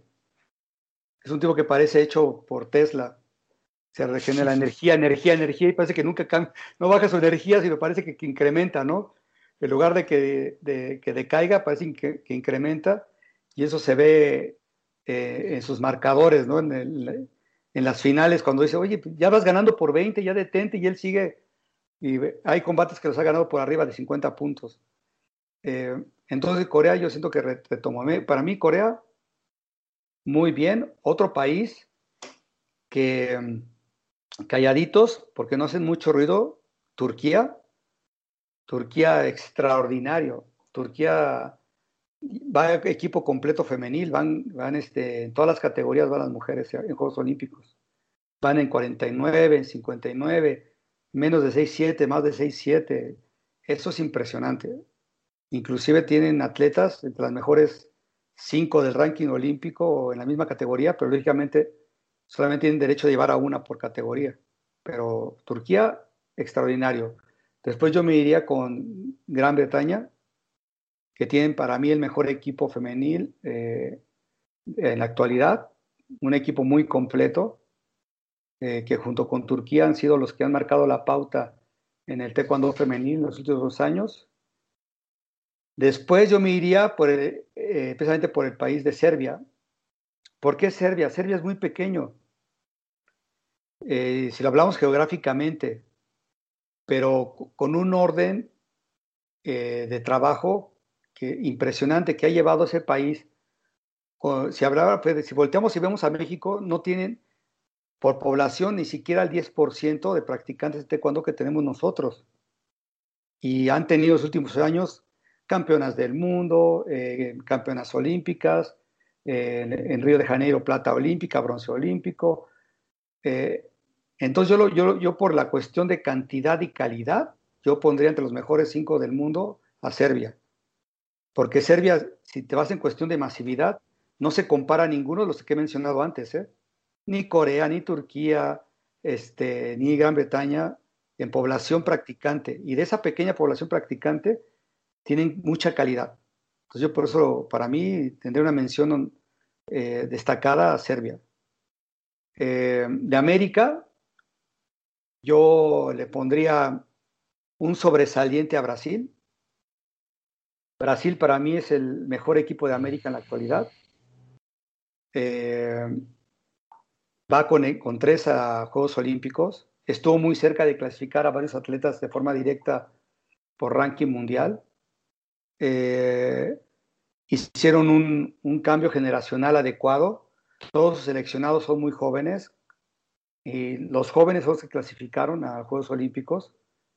Eh, entonces yo pondría mención eh, importante a, Brasil como número uno de América. Otro equipo que me llena mucho es Dominicana. Dominicana también va con tres clasificados a Juegos Olímpicos y, y para mi gusto tiene grandes posibilidades de volver a colgarse una medalla olímpica, porque después de, de este Mercedes, no han tenido un representante eh, en Juegos Olímpicos. Entonces, eh, de, ese nivel, de ese nivel de, ser, de, ser el protagonista. Y yo creo que ahorita Bernardo Pie, como Moisés en menos de 80, tienen grandes posibilidades de, meterse al, al a, este, medalla. Perdón, me, equivoco. Luis Pie fue bronce, perdón, en, Río. Ah, sí, sí, perdón, perdón, perdón sino de meterse a una final olímpica, yo creo que tiene mucha oportunidad eh, Bernardo Pie, que por la cuestión económica dominicana no, no se ve reflejado su nivel en el ranking mundial, porque no tiene la posibilidad de ir a tantos torneos clasificatorios que suman puntos. Pero en cuestión de calidad, lo que platicamos al inicio del día de hoy, con poco hacen mucho. Y, yo, para mí, yo le mando un aplauso al cuerpo técnico de Dominicana, porque para lograr eso se necesita de mucho, eh, mucha inteligencia, mucha sabiduría y mucha pasión en el trabajo. Porque también hablando de masividad, si comparamos Dominicana a México, a Brasil Estados Unidos, es un 10%. Y con ese 10% de, de población practicante, han hecho un extraordinario trabajo. Entonces yo pondría así como mención destacada en América a Brasil y a Dominicana, que han, que han tenido la capacidad de desplazar a potencias como México, como Estados Unidos y como Canadá. Estados, México va con dos representantes, Estados Unidos eh, va con dos, Canadá va con una representante. Y en cambio Brasil, Dominicana van tres. Entonces eso por estadística, no es que Julio Álvarez, por estadística, son los, países que, número uno, número dos del área, del área de América. Entonces, este, yo creo que hay una gran mención para ellos. Y, de Asia, bueno, ya comenté eh, Corea, pero yo mencionaría a una gran potencia histórica que también es calladita, no hace ruido, pero siempre da resultados, que es Tailandia. Tailandia, eh, que tiene para mí a la mejor 49 kilos del mundo, que yo creo que se va a colgar. Es, claro, Juegos Olímpicos es diferente, ¿no? Pero no por nada, eh, Luis fue la mejor competidora de los Juegos Olímpicos de la Juventud. O sea, ella fue oro olímpico de la juventud. Fue mejor competidora del Campeonato del Mundo Junior. Y ya fue campeona del mundo adultos, campeona asiática, campeona de Juegos Asiáticos. Nada más le falta el oro olímpico. Entonces yo creo que esa atleta va a ser este, gran candidata, bueno, es gran candidata a refrendar su calidad en, este, en Tokio. De hecho, en el ranking, si tú ubicas el ranking olímpico y mundial, le saca más de 100 puntos de diferencia al segundo lugar. O sea, ella ha marcado eh, diferencia a donde se para. Es una gran, gran gran competidora, ¿no? Entonces yo creo que es de, las figuras a seguir en Tokio, de este, Tailandia. Tailandia. Sí. Excelente, profe. Eh, Bueno, ya en, cuestión del desarrollo personal, usted como en una temporada normal, ¿no? Que, que, trabaja con un equipo, ¿cómo organiza su día? ¿Tiene alguna rutina? Sí, mira, los, los, ahorita en la actualidad con los Lab, ya en un aspecto normal, ¿eh? ya regresando a nuestra situación, ellos se entrenan a las 7 de la mañana y ellos ya están en el trabajo físico. Tengo a un extraordinario preparador físico, todos le decimos SOP, porque así le gusta, el coach SOP. El coach es un, es, un doctor de entrenamiento deportivo, graduado en, en Estados Unidos, y yo estoy feliz con él. ¿eh? Eh, es de los entrenamientos más completos, más organizados que, que, he presenciado y, lo, y, tengo el gusto de hacerlo diariamente de cómo trabaja, es un profesional 100%. Eh, entonces, la parte, pero siempre estoy al pendiente porque también es una persona que está dispuesta a escuchar. Yo le, he platicado con él mis necesidades, eh, por las dinámicas mismas del reglamento de taekwondo, le digo, necesito eh, esto, esta resistencia, esta fuerza en los aductores, aductores, lógicamente el abdomen, la espalda baja, como una parte de las prioridades, y el empujón, la, fuerza para el empujón. Todo es una plática no muy larga, realmente, porque es una persona que está muy atenta a lo que le dice, y él, y él enfoca mucho el trabajo físico a los requerimientos de taekwondo actual, a las zonas musculares, todo. Y, le da, y, además él marca la diferenciación del trabajo para los de PUMSE, que también PUMSE es un trabajo de fuerza diferente. Entonces, estoy muy contento con el trabajo y estoy todos los días a las 7 de la mañana en punto, checando que todos cumplan de manera correcta el trabajo. Y al final, nada más, eh, platicamos dos, tres minutos, el coach y yo, para hacer las observaciones pertinentes de lo realizado y eso es todo. Y después tienen su sesión eh, al mediodía los chicos de dos horas de entrenamiento técnico-táctico. Ahí hacemos el trabajo técnico-táctico y, y, en la noche hacemos el trabajo con el equipo de PUMSE. Y eso es todos los días. Y PUMSE, tú lo sabes, PUMSE se puede, puede ser entrenamiento solo de hora y media hasta tres horas. Va a depender de la necesidad de repetición que, si, hay, si, hay, algo que no nos está gustando, porque tengo la fortuna de trabajar con, con chicos de, de, de, nivel internacional, eh, entonces ellos están acostumbrados a exigirse muchísimo.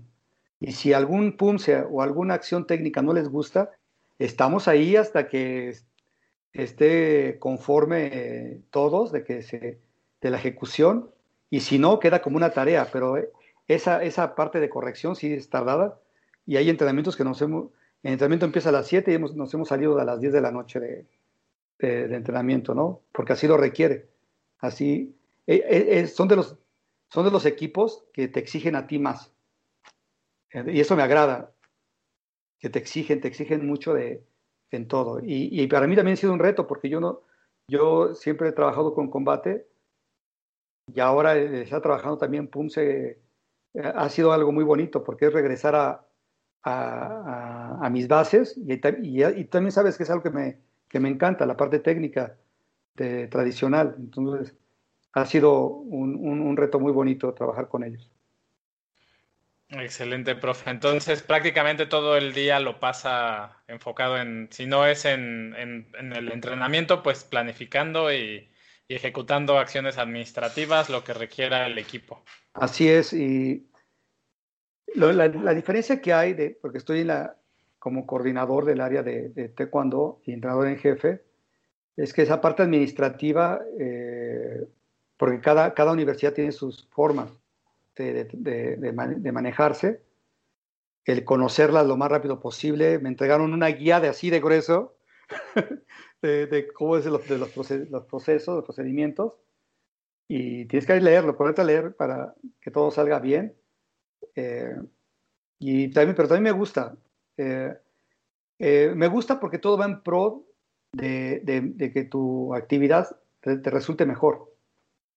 Porque algo, algo que tiene la Universidad UDLAB es que está contigo al 100%, te apoya en todo lo que tú requieras, pero también es esa parte de retribuirle lo que te dan por entregarte al 100% con ellos, ¿no? Porque, este, creo que se, bueno, no lo creo, e, e, debe ser parte de la formación de uno. Si te, están dando, también tienes que retribuirle con, con, lo mejor de ti, en todos los sentidos. Entonces, para mí no, no lo veo pesado, me, me, agrada, me gusta, porque sé que va a tener recompensa para que mi trabajo y el de los chicos se vea reflejado en sus apoyos y que puedan ir a competir y cuando lleguemos a los torneos, lleguemos lo mejor posible, ¿no? por eso, creo que por eso me agrada mi trabajo en sí en general, ¿no? Eh, sí, termino luego muy cansado, pero más por lo que te decía luego de los lentes. Pero emocionalmente me gusta porque me siento muy, pues, con mucha energía de los chicos, ¿no? Y, de, y, del gusto de hacer las cosas. ¿Y tiene algún algo que tenga de un hobby o pasatiempo para desconectar un poco de taekwondo? Casi lo he visto que se la pasa viendo videos de taekwondo en su tiempo libre. sí, sí. Mira, eh, me gusta ver series eh, y, leer thrillers policíacos.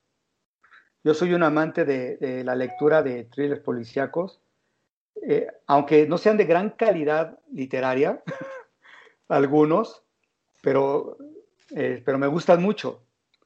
los thrillers policíacos, porque si les digo Dan Brown, pues, ay, ¿cómo lees a ese? Yo sé, yo sé que no, no es un valor literario extraordinario, pero me entretienen y, me ayudan a relajarme. Eh, y como bien dices, también soltar un poquito, ¿no? El, no estar pensando siempre nada más en taekwondo, en combate, porque eh, sí, sí, podría llegar a, un, desgaste. yo creo que en algún momento sí lo tuve, yo creo. Este, y, esas lecturas me ayudan mucho. Eh, la lectura de los thrillers policíacos y también el videojuego de fútbol también. ¿El FIFA? Sí, me relaja mucho. Sobre todo cuando tengo, estoy enojado por algo. Pues, eh, ahí saco mucha energía negativa, ¿eh? en serio, de verdad. Yo no lo creía, pero sí, sí, me, ayuda para relajarme. ¿Y todavía lo sigue jugando? De repente, de repente sí, sobre todo fin de semana. De repente fin de semana. A veces está la consola ahí hasta empolvada. Pero de repente. Juega, ¿Juega en línea o solo? A veces en línea. Sí. A veces línea. ¿Qué tipo de series le gustan, profe? Series eh, también policíacas. Eh, me, gustan mucho. yo, soy, no, yo no soy mucho de las de terror. Soy muy miedoso. Las de terror no, me, no, tanto. Me gustan más las de, este, los, de los thrillers. Y, y, básicamente esas. También House. House creo que es de lo, de lo mejor que, Lástima que ya, ya se nos murió House, pero sí, es una serie eh, muy inteligente la serie y, el actor pues es extraordinario, ¿no? Drexler también me gusta, Drexler. Eh, las primeras dos temporadas, eh, para mí esas fueron las buenas. Drexler, Doctor House, ¿cuál más? Y ahorita estoy viendo una que se llama este, Freud, que está basado en el personaje de del doctor Sigmund Freud. Eh, pero bueno, vamos a ver. Eh, hasta ahorita no me ha convencido tanto, pero apenas voy en el segundo capítulo. Vamos a ver. Esperemos que sí. Vamos a ver. Y de uno a tres libros que nos recomiende, pueden ser thrillers, libros que, le gusten. Mira, yo les recomendaría la trilogía de John Verdon. Eh, John Verdon es este un escritor norteamericano que tiene un libro que se, eh, Sé lo que estás pensando, se llama. No, no le hagas... Eh, sé lo que estás pensando. Eh, no, le, no, le, hagas caso a, Peter Pan. Y permíteme el nombre. Sé lo que estás pensando. Peter Pan. Y, ahí se me va el nombre, este es de las tormentas, fue el que compré ahorita que estuve en Costa Rica. ah, sí, me había dicho. pero, es de, pero, es de, John Verdon, es el, el, el, último que ha sacado. ¿eh? Es un escritor que, que, saca un libro cada año, año y medio, pero, pero sí está catalogado entre los mejores novelistas del género. Yo eso lo recomendaría mucho. Ese sí te tiene atrapado de inicio a fin y sí tiene mucho valor literario que Dan Brown, ¿eh? Oiga, y si pudiera decirnos así, un libro que se quedara con un libro de entrenamiento deportivo así. Más que de entrenamiento, de filosofía y de técnica de taekwondo, que es el clásico del maestro Richard Chung. Eh, para mí ese es un libro, es una eh, biblioteca, ¿qué, debe ser tu biblioteca? Ese libro. Eh, del maestro Richard Chung es un clásico donde viene, que es muy completo, eh, es un libro completísimo que viene eh, historia de taekwondo, vienen las técnicas tradicionales de taekwondo, el ángulo de cada defensa, la aplicación de cada, de cada movimiento. Eh, ahí cualquiera que tenga duda de la aplicación técnica, ese libro te lo resuelve. Yo creo que ese, ese es básico para cualquier amante del arte marcial, no importa de qué arte marcial para un amante del arte marcial, creo que es un libro básico en tu biblioteca, el libro del maestro Richard Chu. Y qué bueno que lo menciona porque pues ya no se consigue muy fácil. Quizás sería bueno una reedición. Sí, yo creo que en Amazon todavía lo consigues, ¿eh? A lo, a lo eh, mejor. Yo, yo, todavía lo vi inclusive en, en Gandhi hace 10 años. Oh, lo, lo, vi en Gandhi, sin querer, porque yo estaba buscando otras cosas y lo vi en la librería Gandhi, pero ya, ya, hace 10 años. Y, ya, y como tú bien dices, ya era una edición de esos que ya están en, ya están en los montones. Ahí lo vi. Ya era, ya era antiquísimo el libro y ya estaban de barata, porque ya son los libros que ya nos han vendido y que ya dejaron de, de, hacerse. Y yo, yo creo que vale mucho la pena porque, te repito, es un libro muy completo, muy bien eh, redactado por, eh, y bien llevado por el maestro Richard Chung. Creo que para mí es el libro que cualquier practicante de taekwondo serio debería de tener. Sí, sí, excelente. Muy bien, profe. ¿Recuerda algún error en especial que lo haya llevado a mejorar en su vida? ¿Algún error que hasta considere su favorito? Que diga, a partir de ahí, eh, gracias a eso estoy aquí. Ah, mira, dicen que, bueno, no dicen, el, eh, pues todos estamos, vamos forjando nuestro, nuestro camino con las decisiones que uno toma, ¿no? Eh, pero yo creo que un error que he tenido, y que, puede ser virtud, pero también error, eh, es que muchas veces no, no, no, no hablo eh, cuando debo de, ser más agresivo a veces creo demasiado en algunas personas. Yo, creo que ha sido ese mi error, que soy, que me cuesta mucho trabajo leer la parte mala de la gente. Y, ya cuando, cuando me doy cuenta, luego ya es tarde o, ha, afectado mucho. Creo que, es eh, me, me, cuesta trabajo eso, Luis, el detectarla. Yo trato, porque me, sí me lo enseñaron, eh, este, mi madre, mi padre sí me enseñaron, pues ver lo mejor de cada persona. Y, yo crecí muy inocente en esa parte. Y luego la gente se aprovecha de eso, de que yo, yo creo en lo mejor de todos y, me cuesta trabajo detectar cuando hay una doble intención. Yo creo que ese, ese ha sido mi error eh, y he aprendido, he tratado de ser mucho más cuidadoso en, en cómo, a quién darle mi amistad, en, en quién este, dejar que entre en mi círculo más cercano, porque eh, eso es lo que, me, ha llevado ese aprendizaje de, las situaciones de vida, ¿no? Porque yo siempre traté de creer en que todos éramos buenos, ¿no? Pero, pero no, desgraciadamente sí, Yo creo que mi error ha sido eso, de, no, de no hablar algunas situaciones que he visto por pensando en que todos podemos tener esa parte buena y reconsiderar acciones. Y hay gente que no tiene solución. Definitivo. Si en este momento le diera un letrero espectacular que pudiera ver toda la gente del planeta Tierra, ¿qué mensaje le pondría? Eh, ¿Qué mensaje daría importante? Eh, bueno, hay, una parte yo creo que es que también uno busca de, hacia los hijos, este Luis. Eh, el, el, que siempre busques el camino para ser feliz. porque, eh, y eso va a depender de cada uno que te haga feliz, Luis. Porque para algunas personas el, tener una familia puede ser la felicidad, para otros el tener mucho dinero puede ser su felicidad.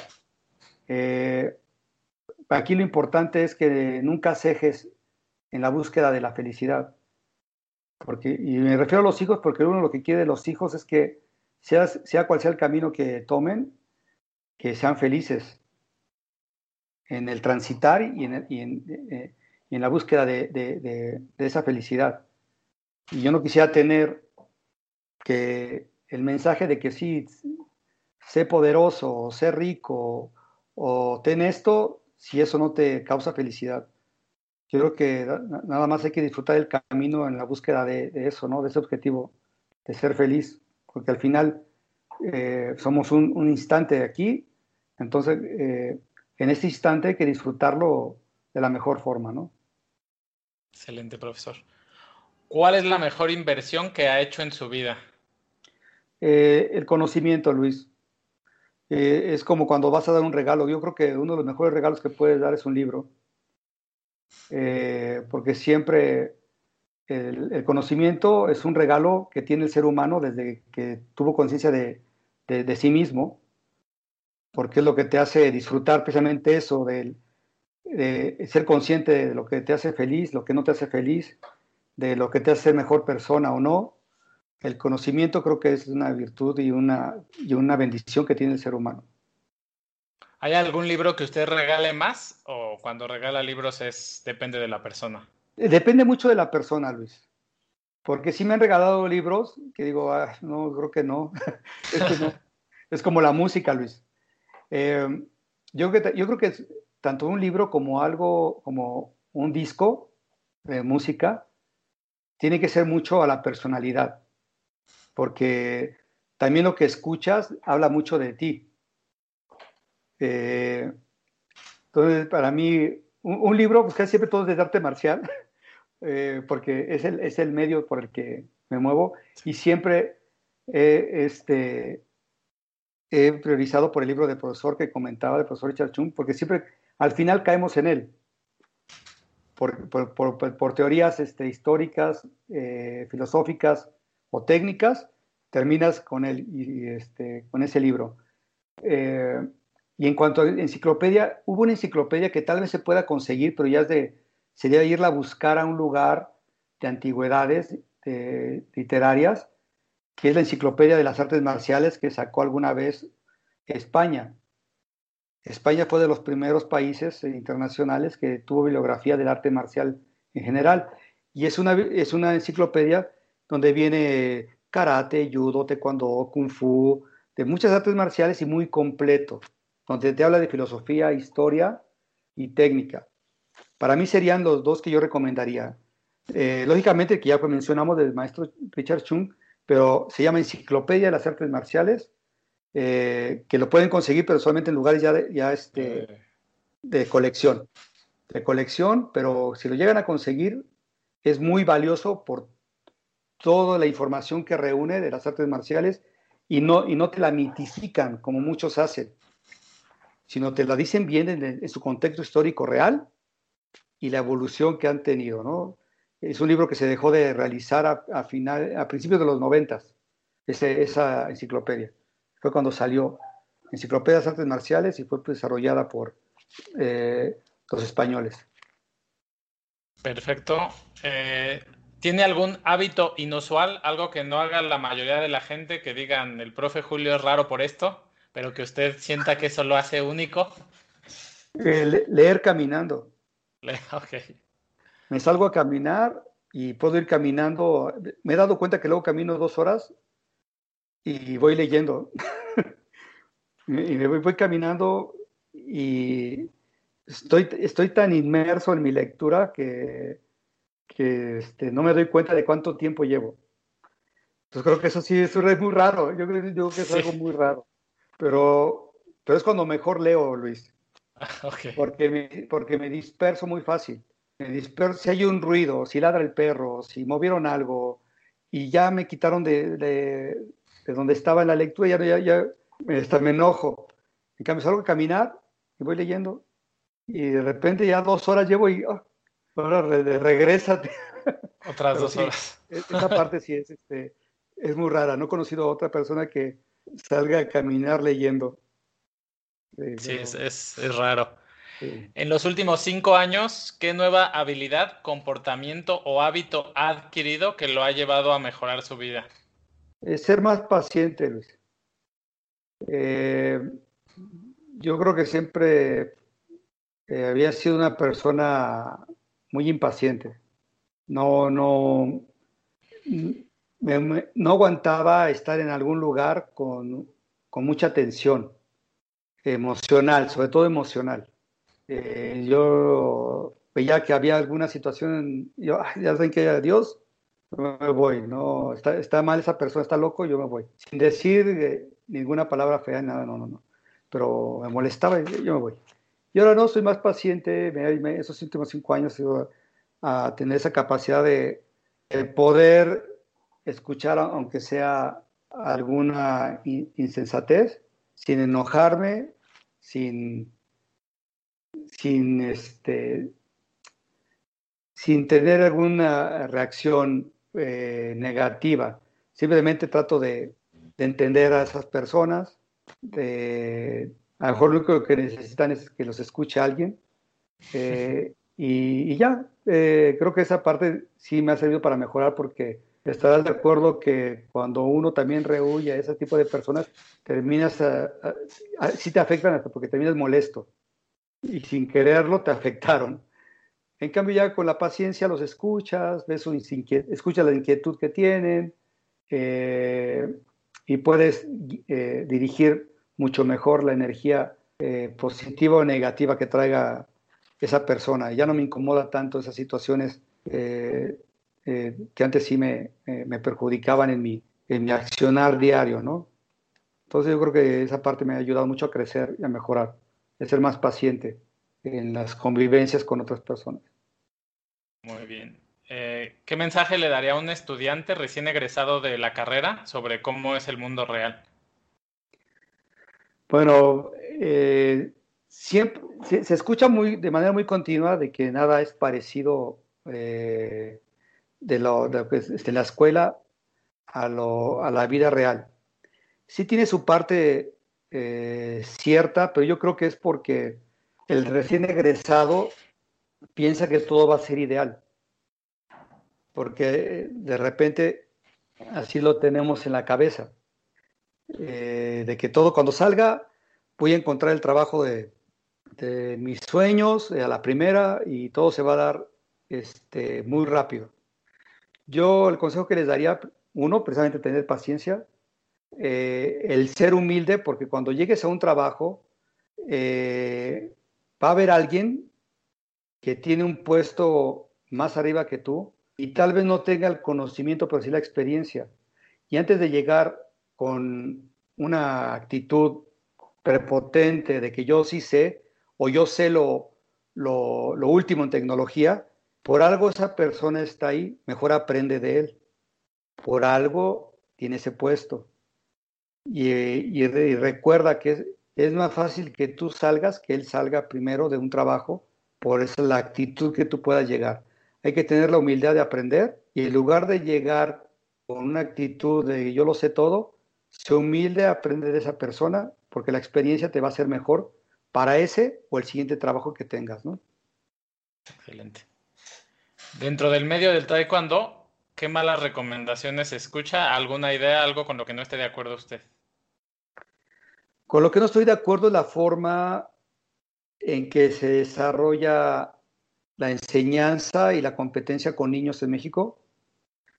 Eh, yo, soy, yo creo que estamos muy equivocados en hacer que los niños compitan de contacto completo tan chicos. Hay maneras diferentes de realizar la competencia. Lo que pasa es que no somos, yo creo que nos falta ahí esa parte de, tener más empatía con el niño. Los niños se, a ninguno le agrada que le peguen, a ninguno, independiente de la, del nivel socioeconómico, cultural que tenga el niño. la, la mejor manera de, de, que nosotros tengamos a niños interesados en la competencia de taekwondo es que sea divertida para ellos. Entonces tenemos que desarrollar, crear las formas de competencia que los niños sea apasionante y que la disfruten. Que no vayan a la competencia diciendo, bueno, sí tengo ganas, pero tengo mucho miedo que me peguen. Entonces ya no lo disfrutan.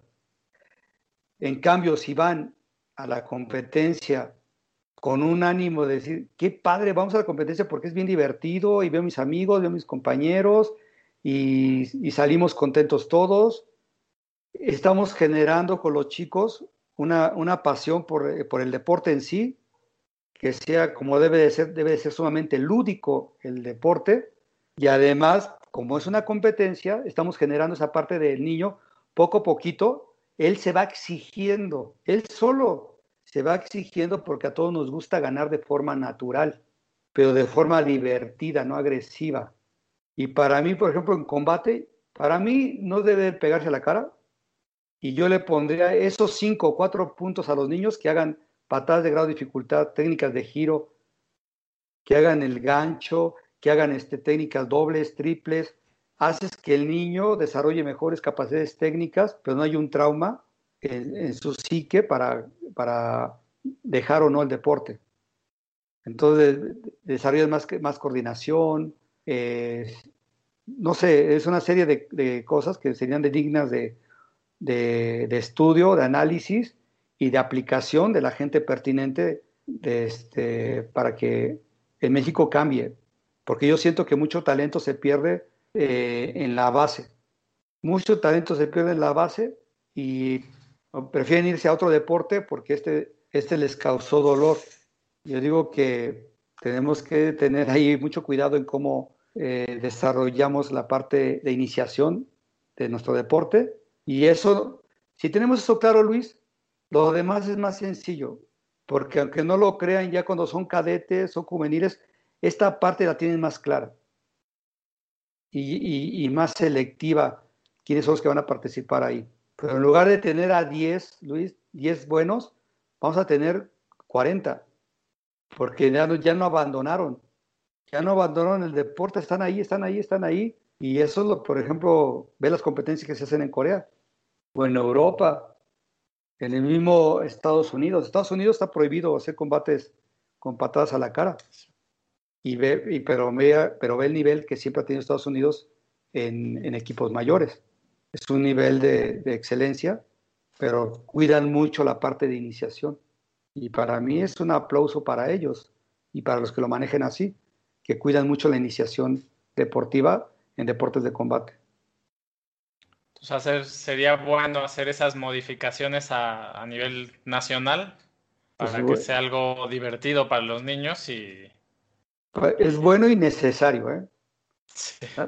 Nada más que eso, eso pues yo no estoy en, eh, ahorita no es mi labor en cuanto a, no es mi trabajo. Yo creo que ahí la parte eh, de la gente correspondiente de las áreas técnicas direct, de, del deporte, pues dirigirle, dirigirlo a que el deporte tiene que ser divertido. Porque lo mismo que te, nosotros decimos de cuando también lo sufren otros deportes, ¿eh? Claro, sí. De que, de que ya eh, el proceso de lo que se llamaba Olimpiada Nacional y ahora Juegos este, escolares, eh, está mal dirigido el objetivo final, porque el, objetivo, el objetivo inicial tiene que ser el juego y la práctica del deporte en sí, no el resultado final.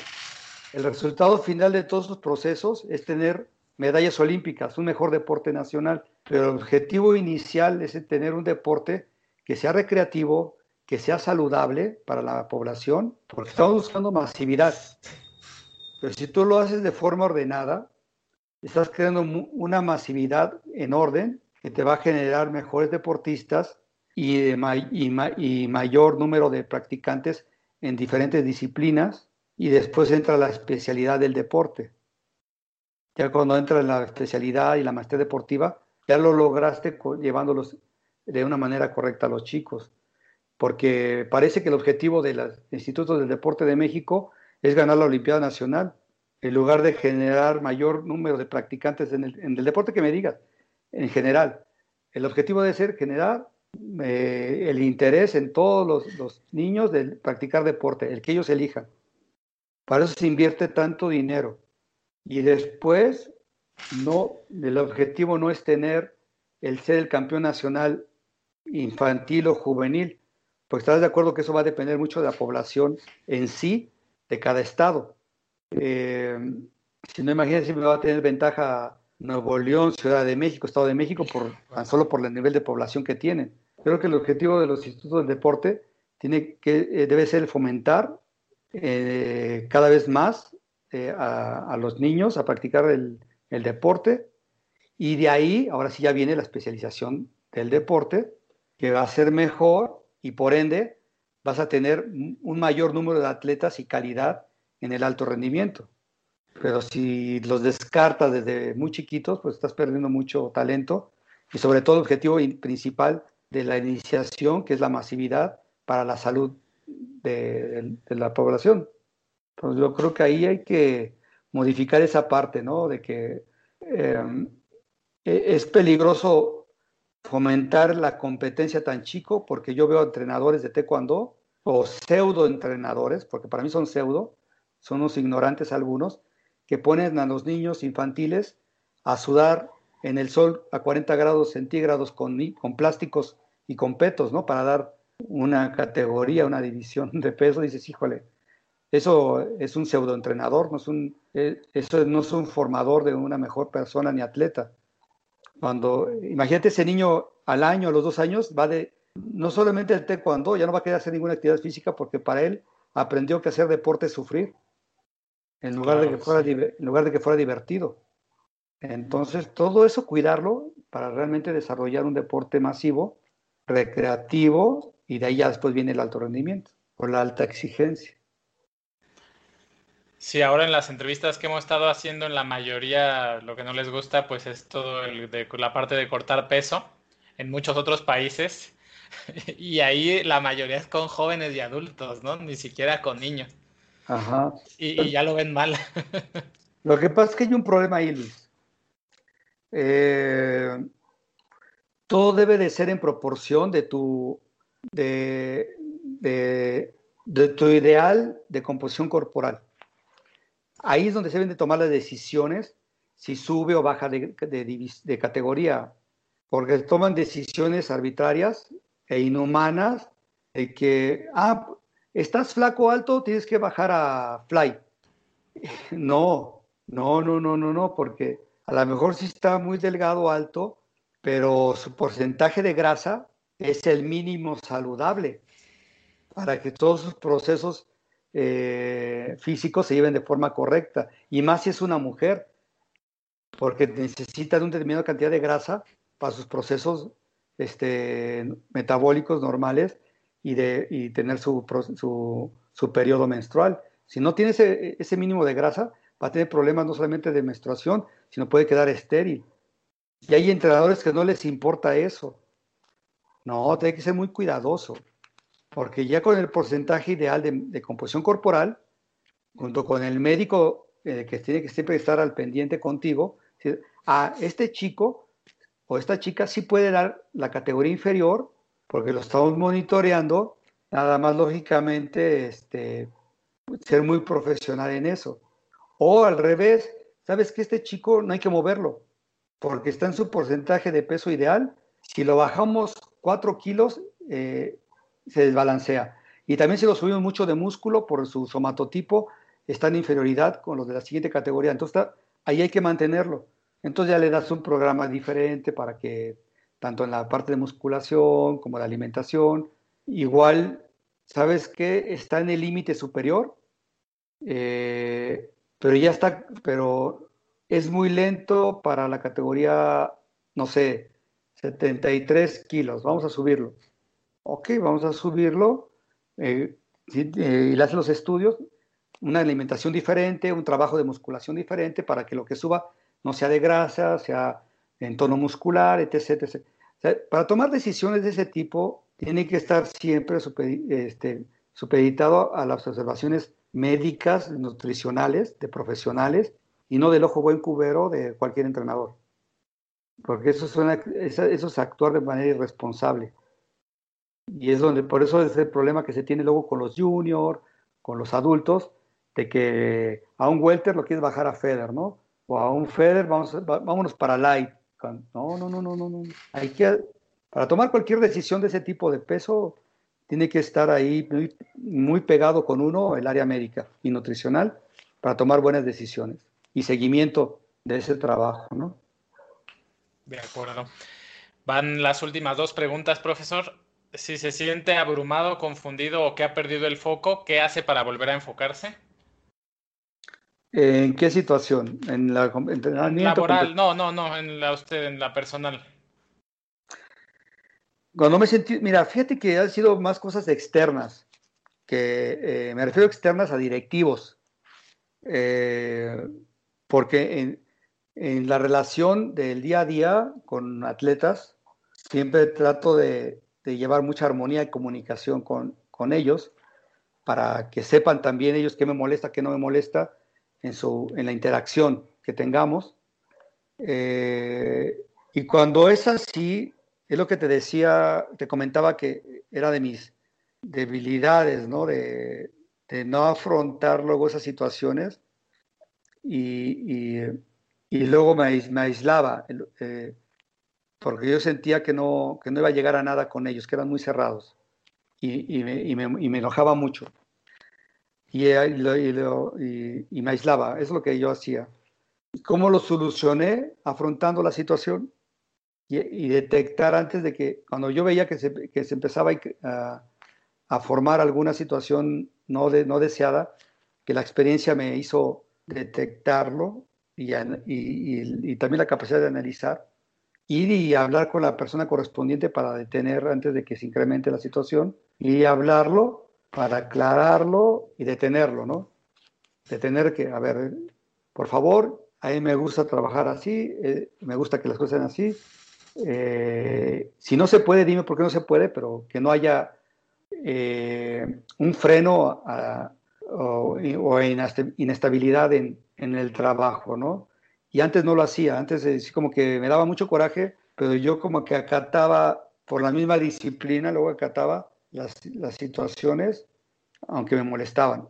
Ya después aprendí que no, que sí es, esto tienes que irlo y aclararlo de forma rápida, ¿no? Eh, para evitar cualquier cosa. Perfecto. ¿Y alguna área del entrenamiento? Ah, son dos preguntas más, perdón. ¿Algún área del entrenamiento deportivo que le dé curiosidad, algo que en este momento vea por ahí que le llame la atención? De, híjole, siempre me llama la atención todo. Eh, lo que me, gusta mucho estar preguntando y analizando cuáles serían las posibles variantes que van a que vienen para el reglamento. Porque el taekwondo está en constante adaptación. Eh, si nos ponemos a analizar, en Londres, a pesar que Londres ya fue los primeros Juegos Olímpicos con peto electrónico, la competencia fue totalmente diferente a, a Río. Fue muy diferente. Eh, por la adaptación que ya hubo de los sistemas de entrenamiento, de, los modelajes y de los atletas al sistema.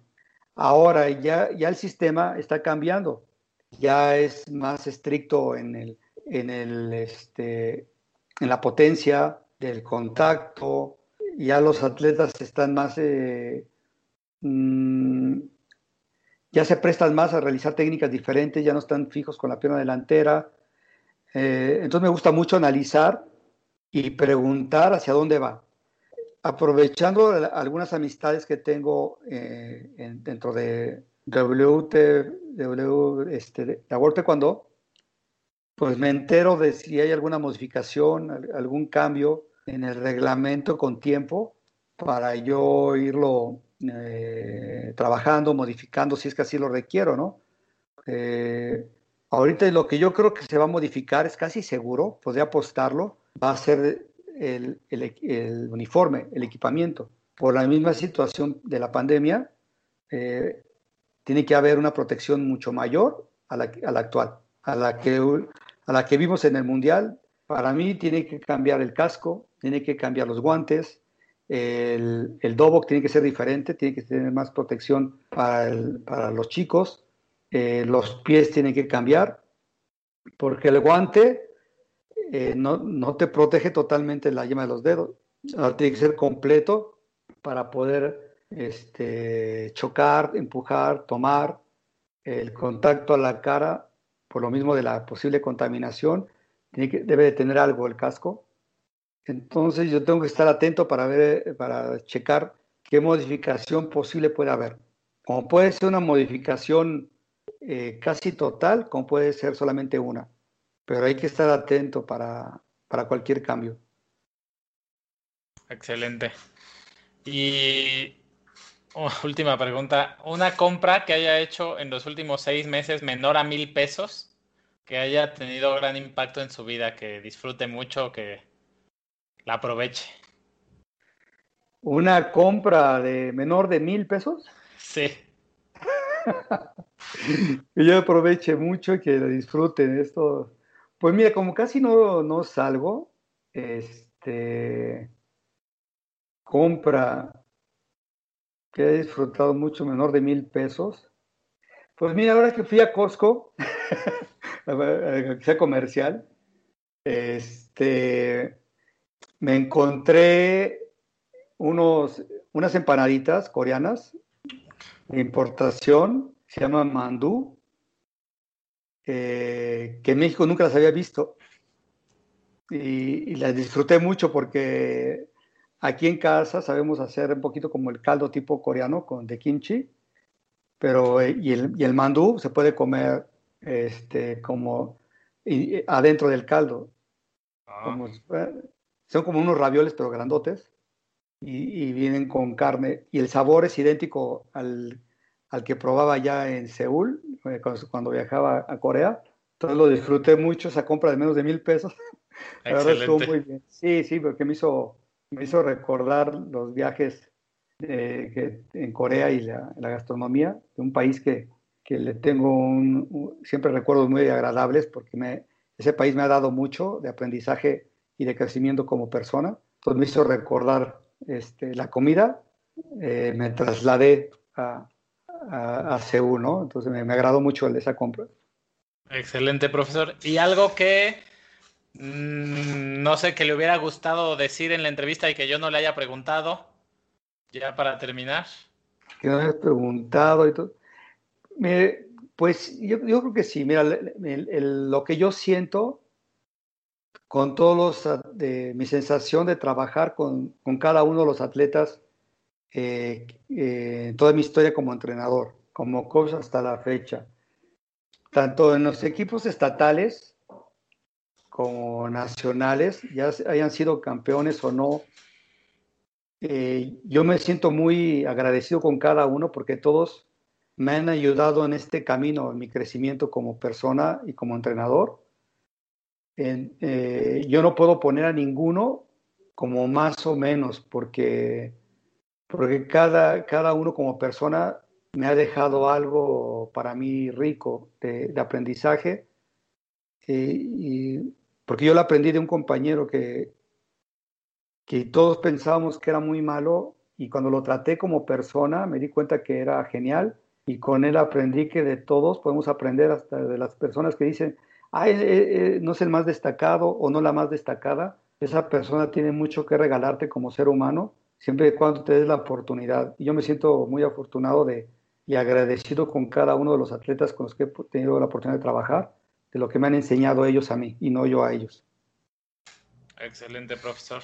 Muy bien, pues ha sido un placer.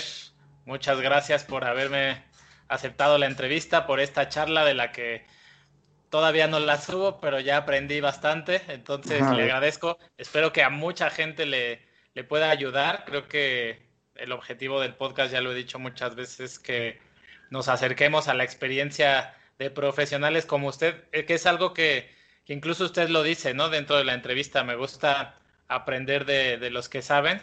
Esta es una herramienta para ello, entonces le agradezco mucho, profe, sabe que lo admiro mucho y ha sido un gusto y un placer. Ah, muchas gracias, Luis. Un abrazo y, siempre es muy, muy, muy bonito el, este tipo de entrevistas, te ayudan mucho a recordar varios, varios pasajes de, tu vida que a veces los tenías un poquito olvidados, ¿no? Eh, hasta que te lo preguntan. y, pero, pero que todo eso, ahorita que lo recuerdas, pues, eh, han sido parte importante de tu crecimiento y aprendizaje de vida, ¿no? Entonces, que agradecido soy yo y ya sabes, Luis, cuando gustes, aquí estamos al pie. Muchas gracias, profesor. Pues hasta la próxima. Hasta luego, Luis. Cuídate mucho.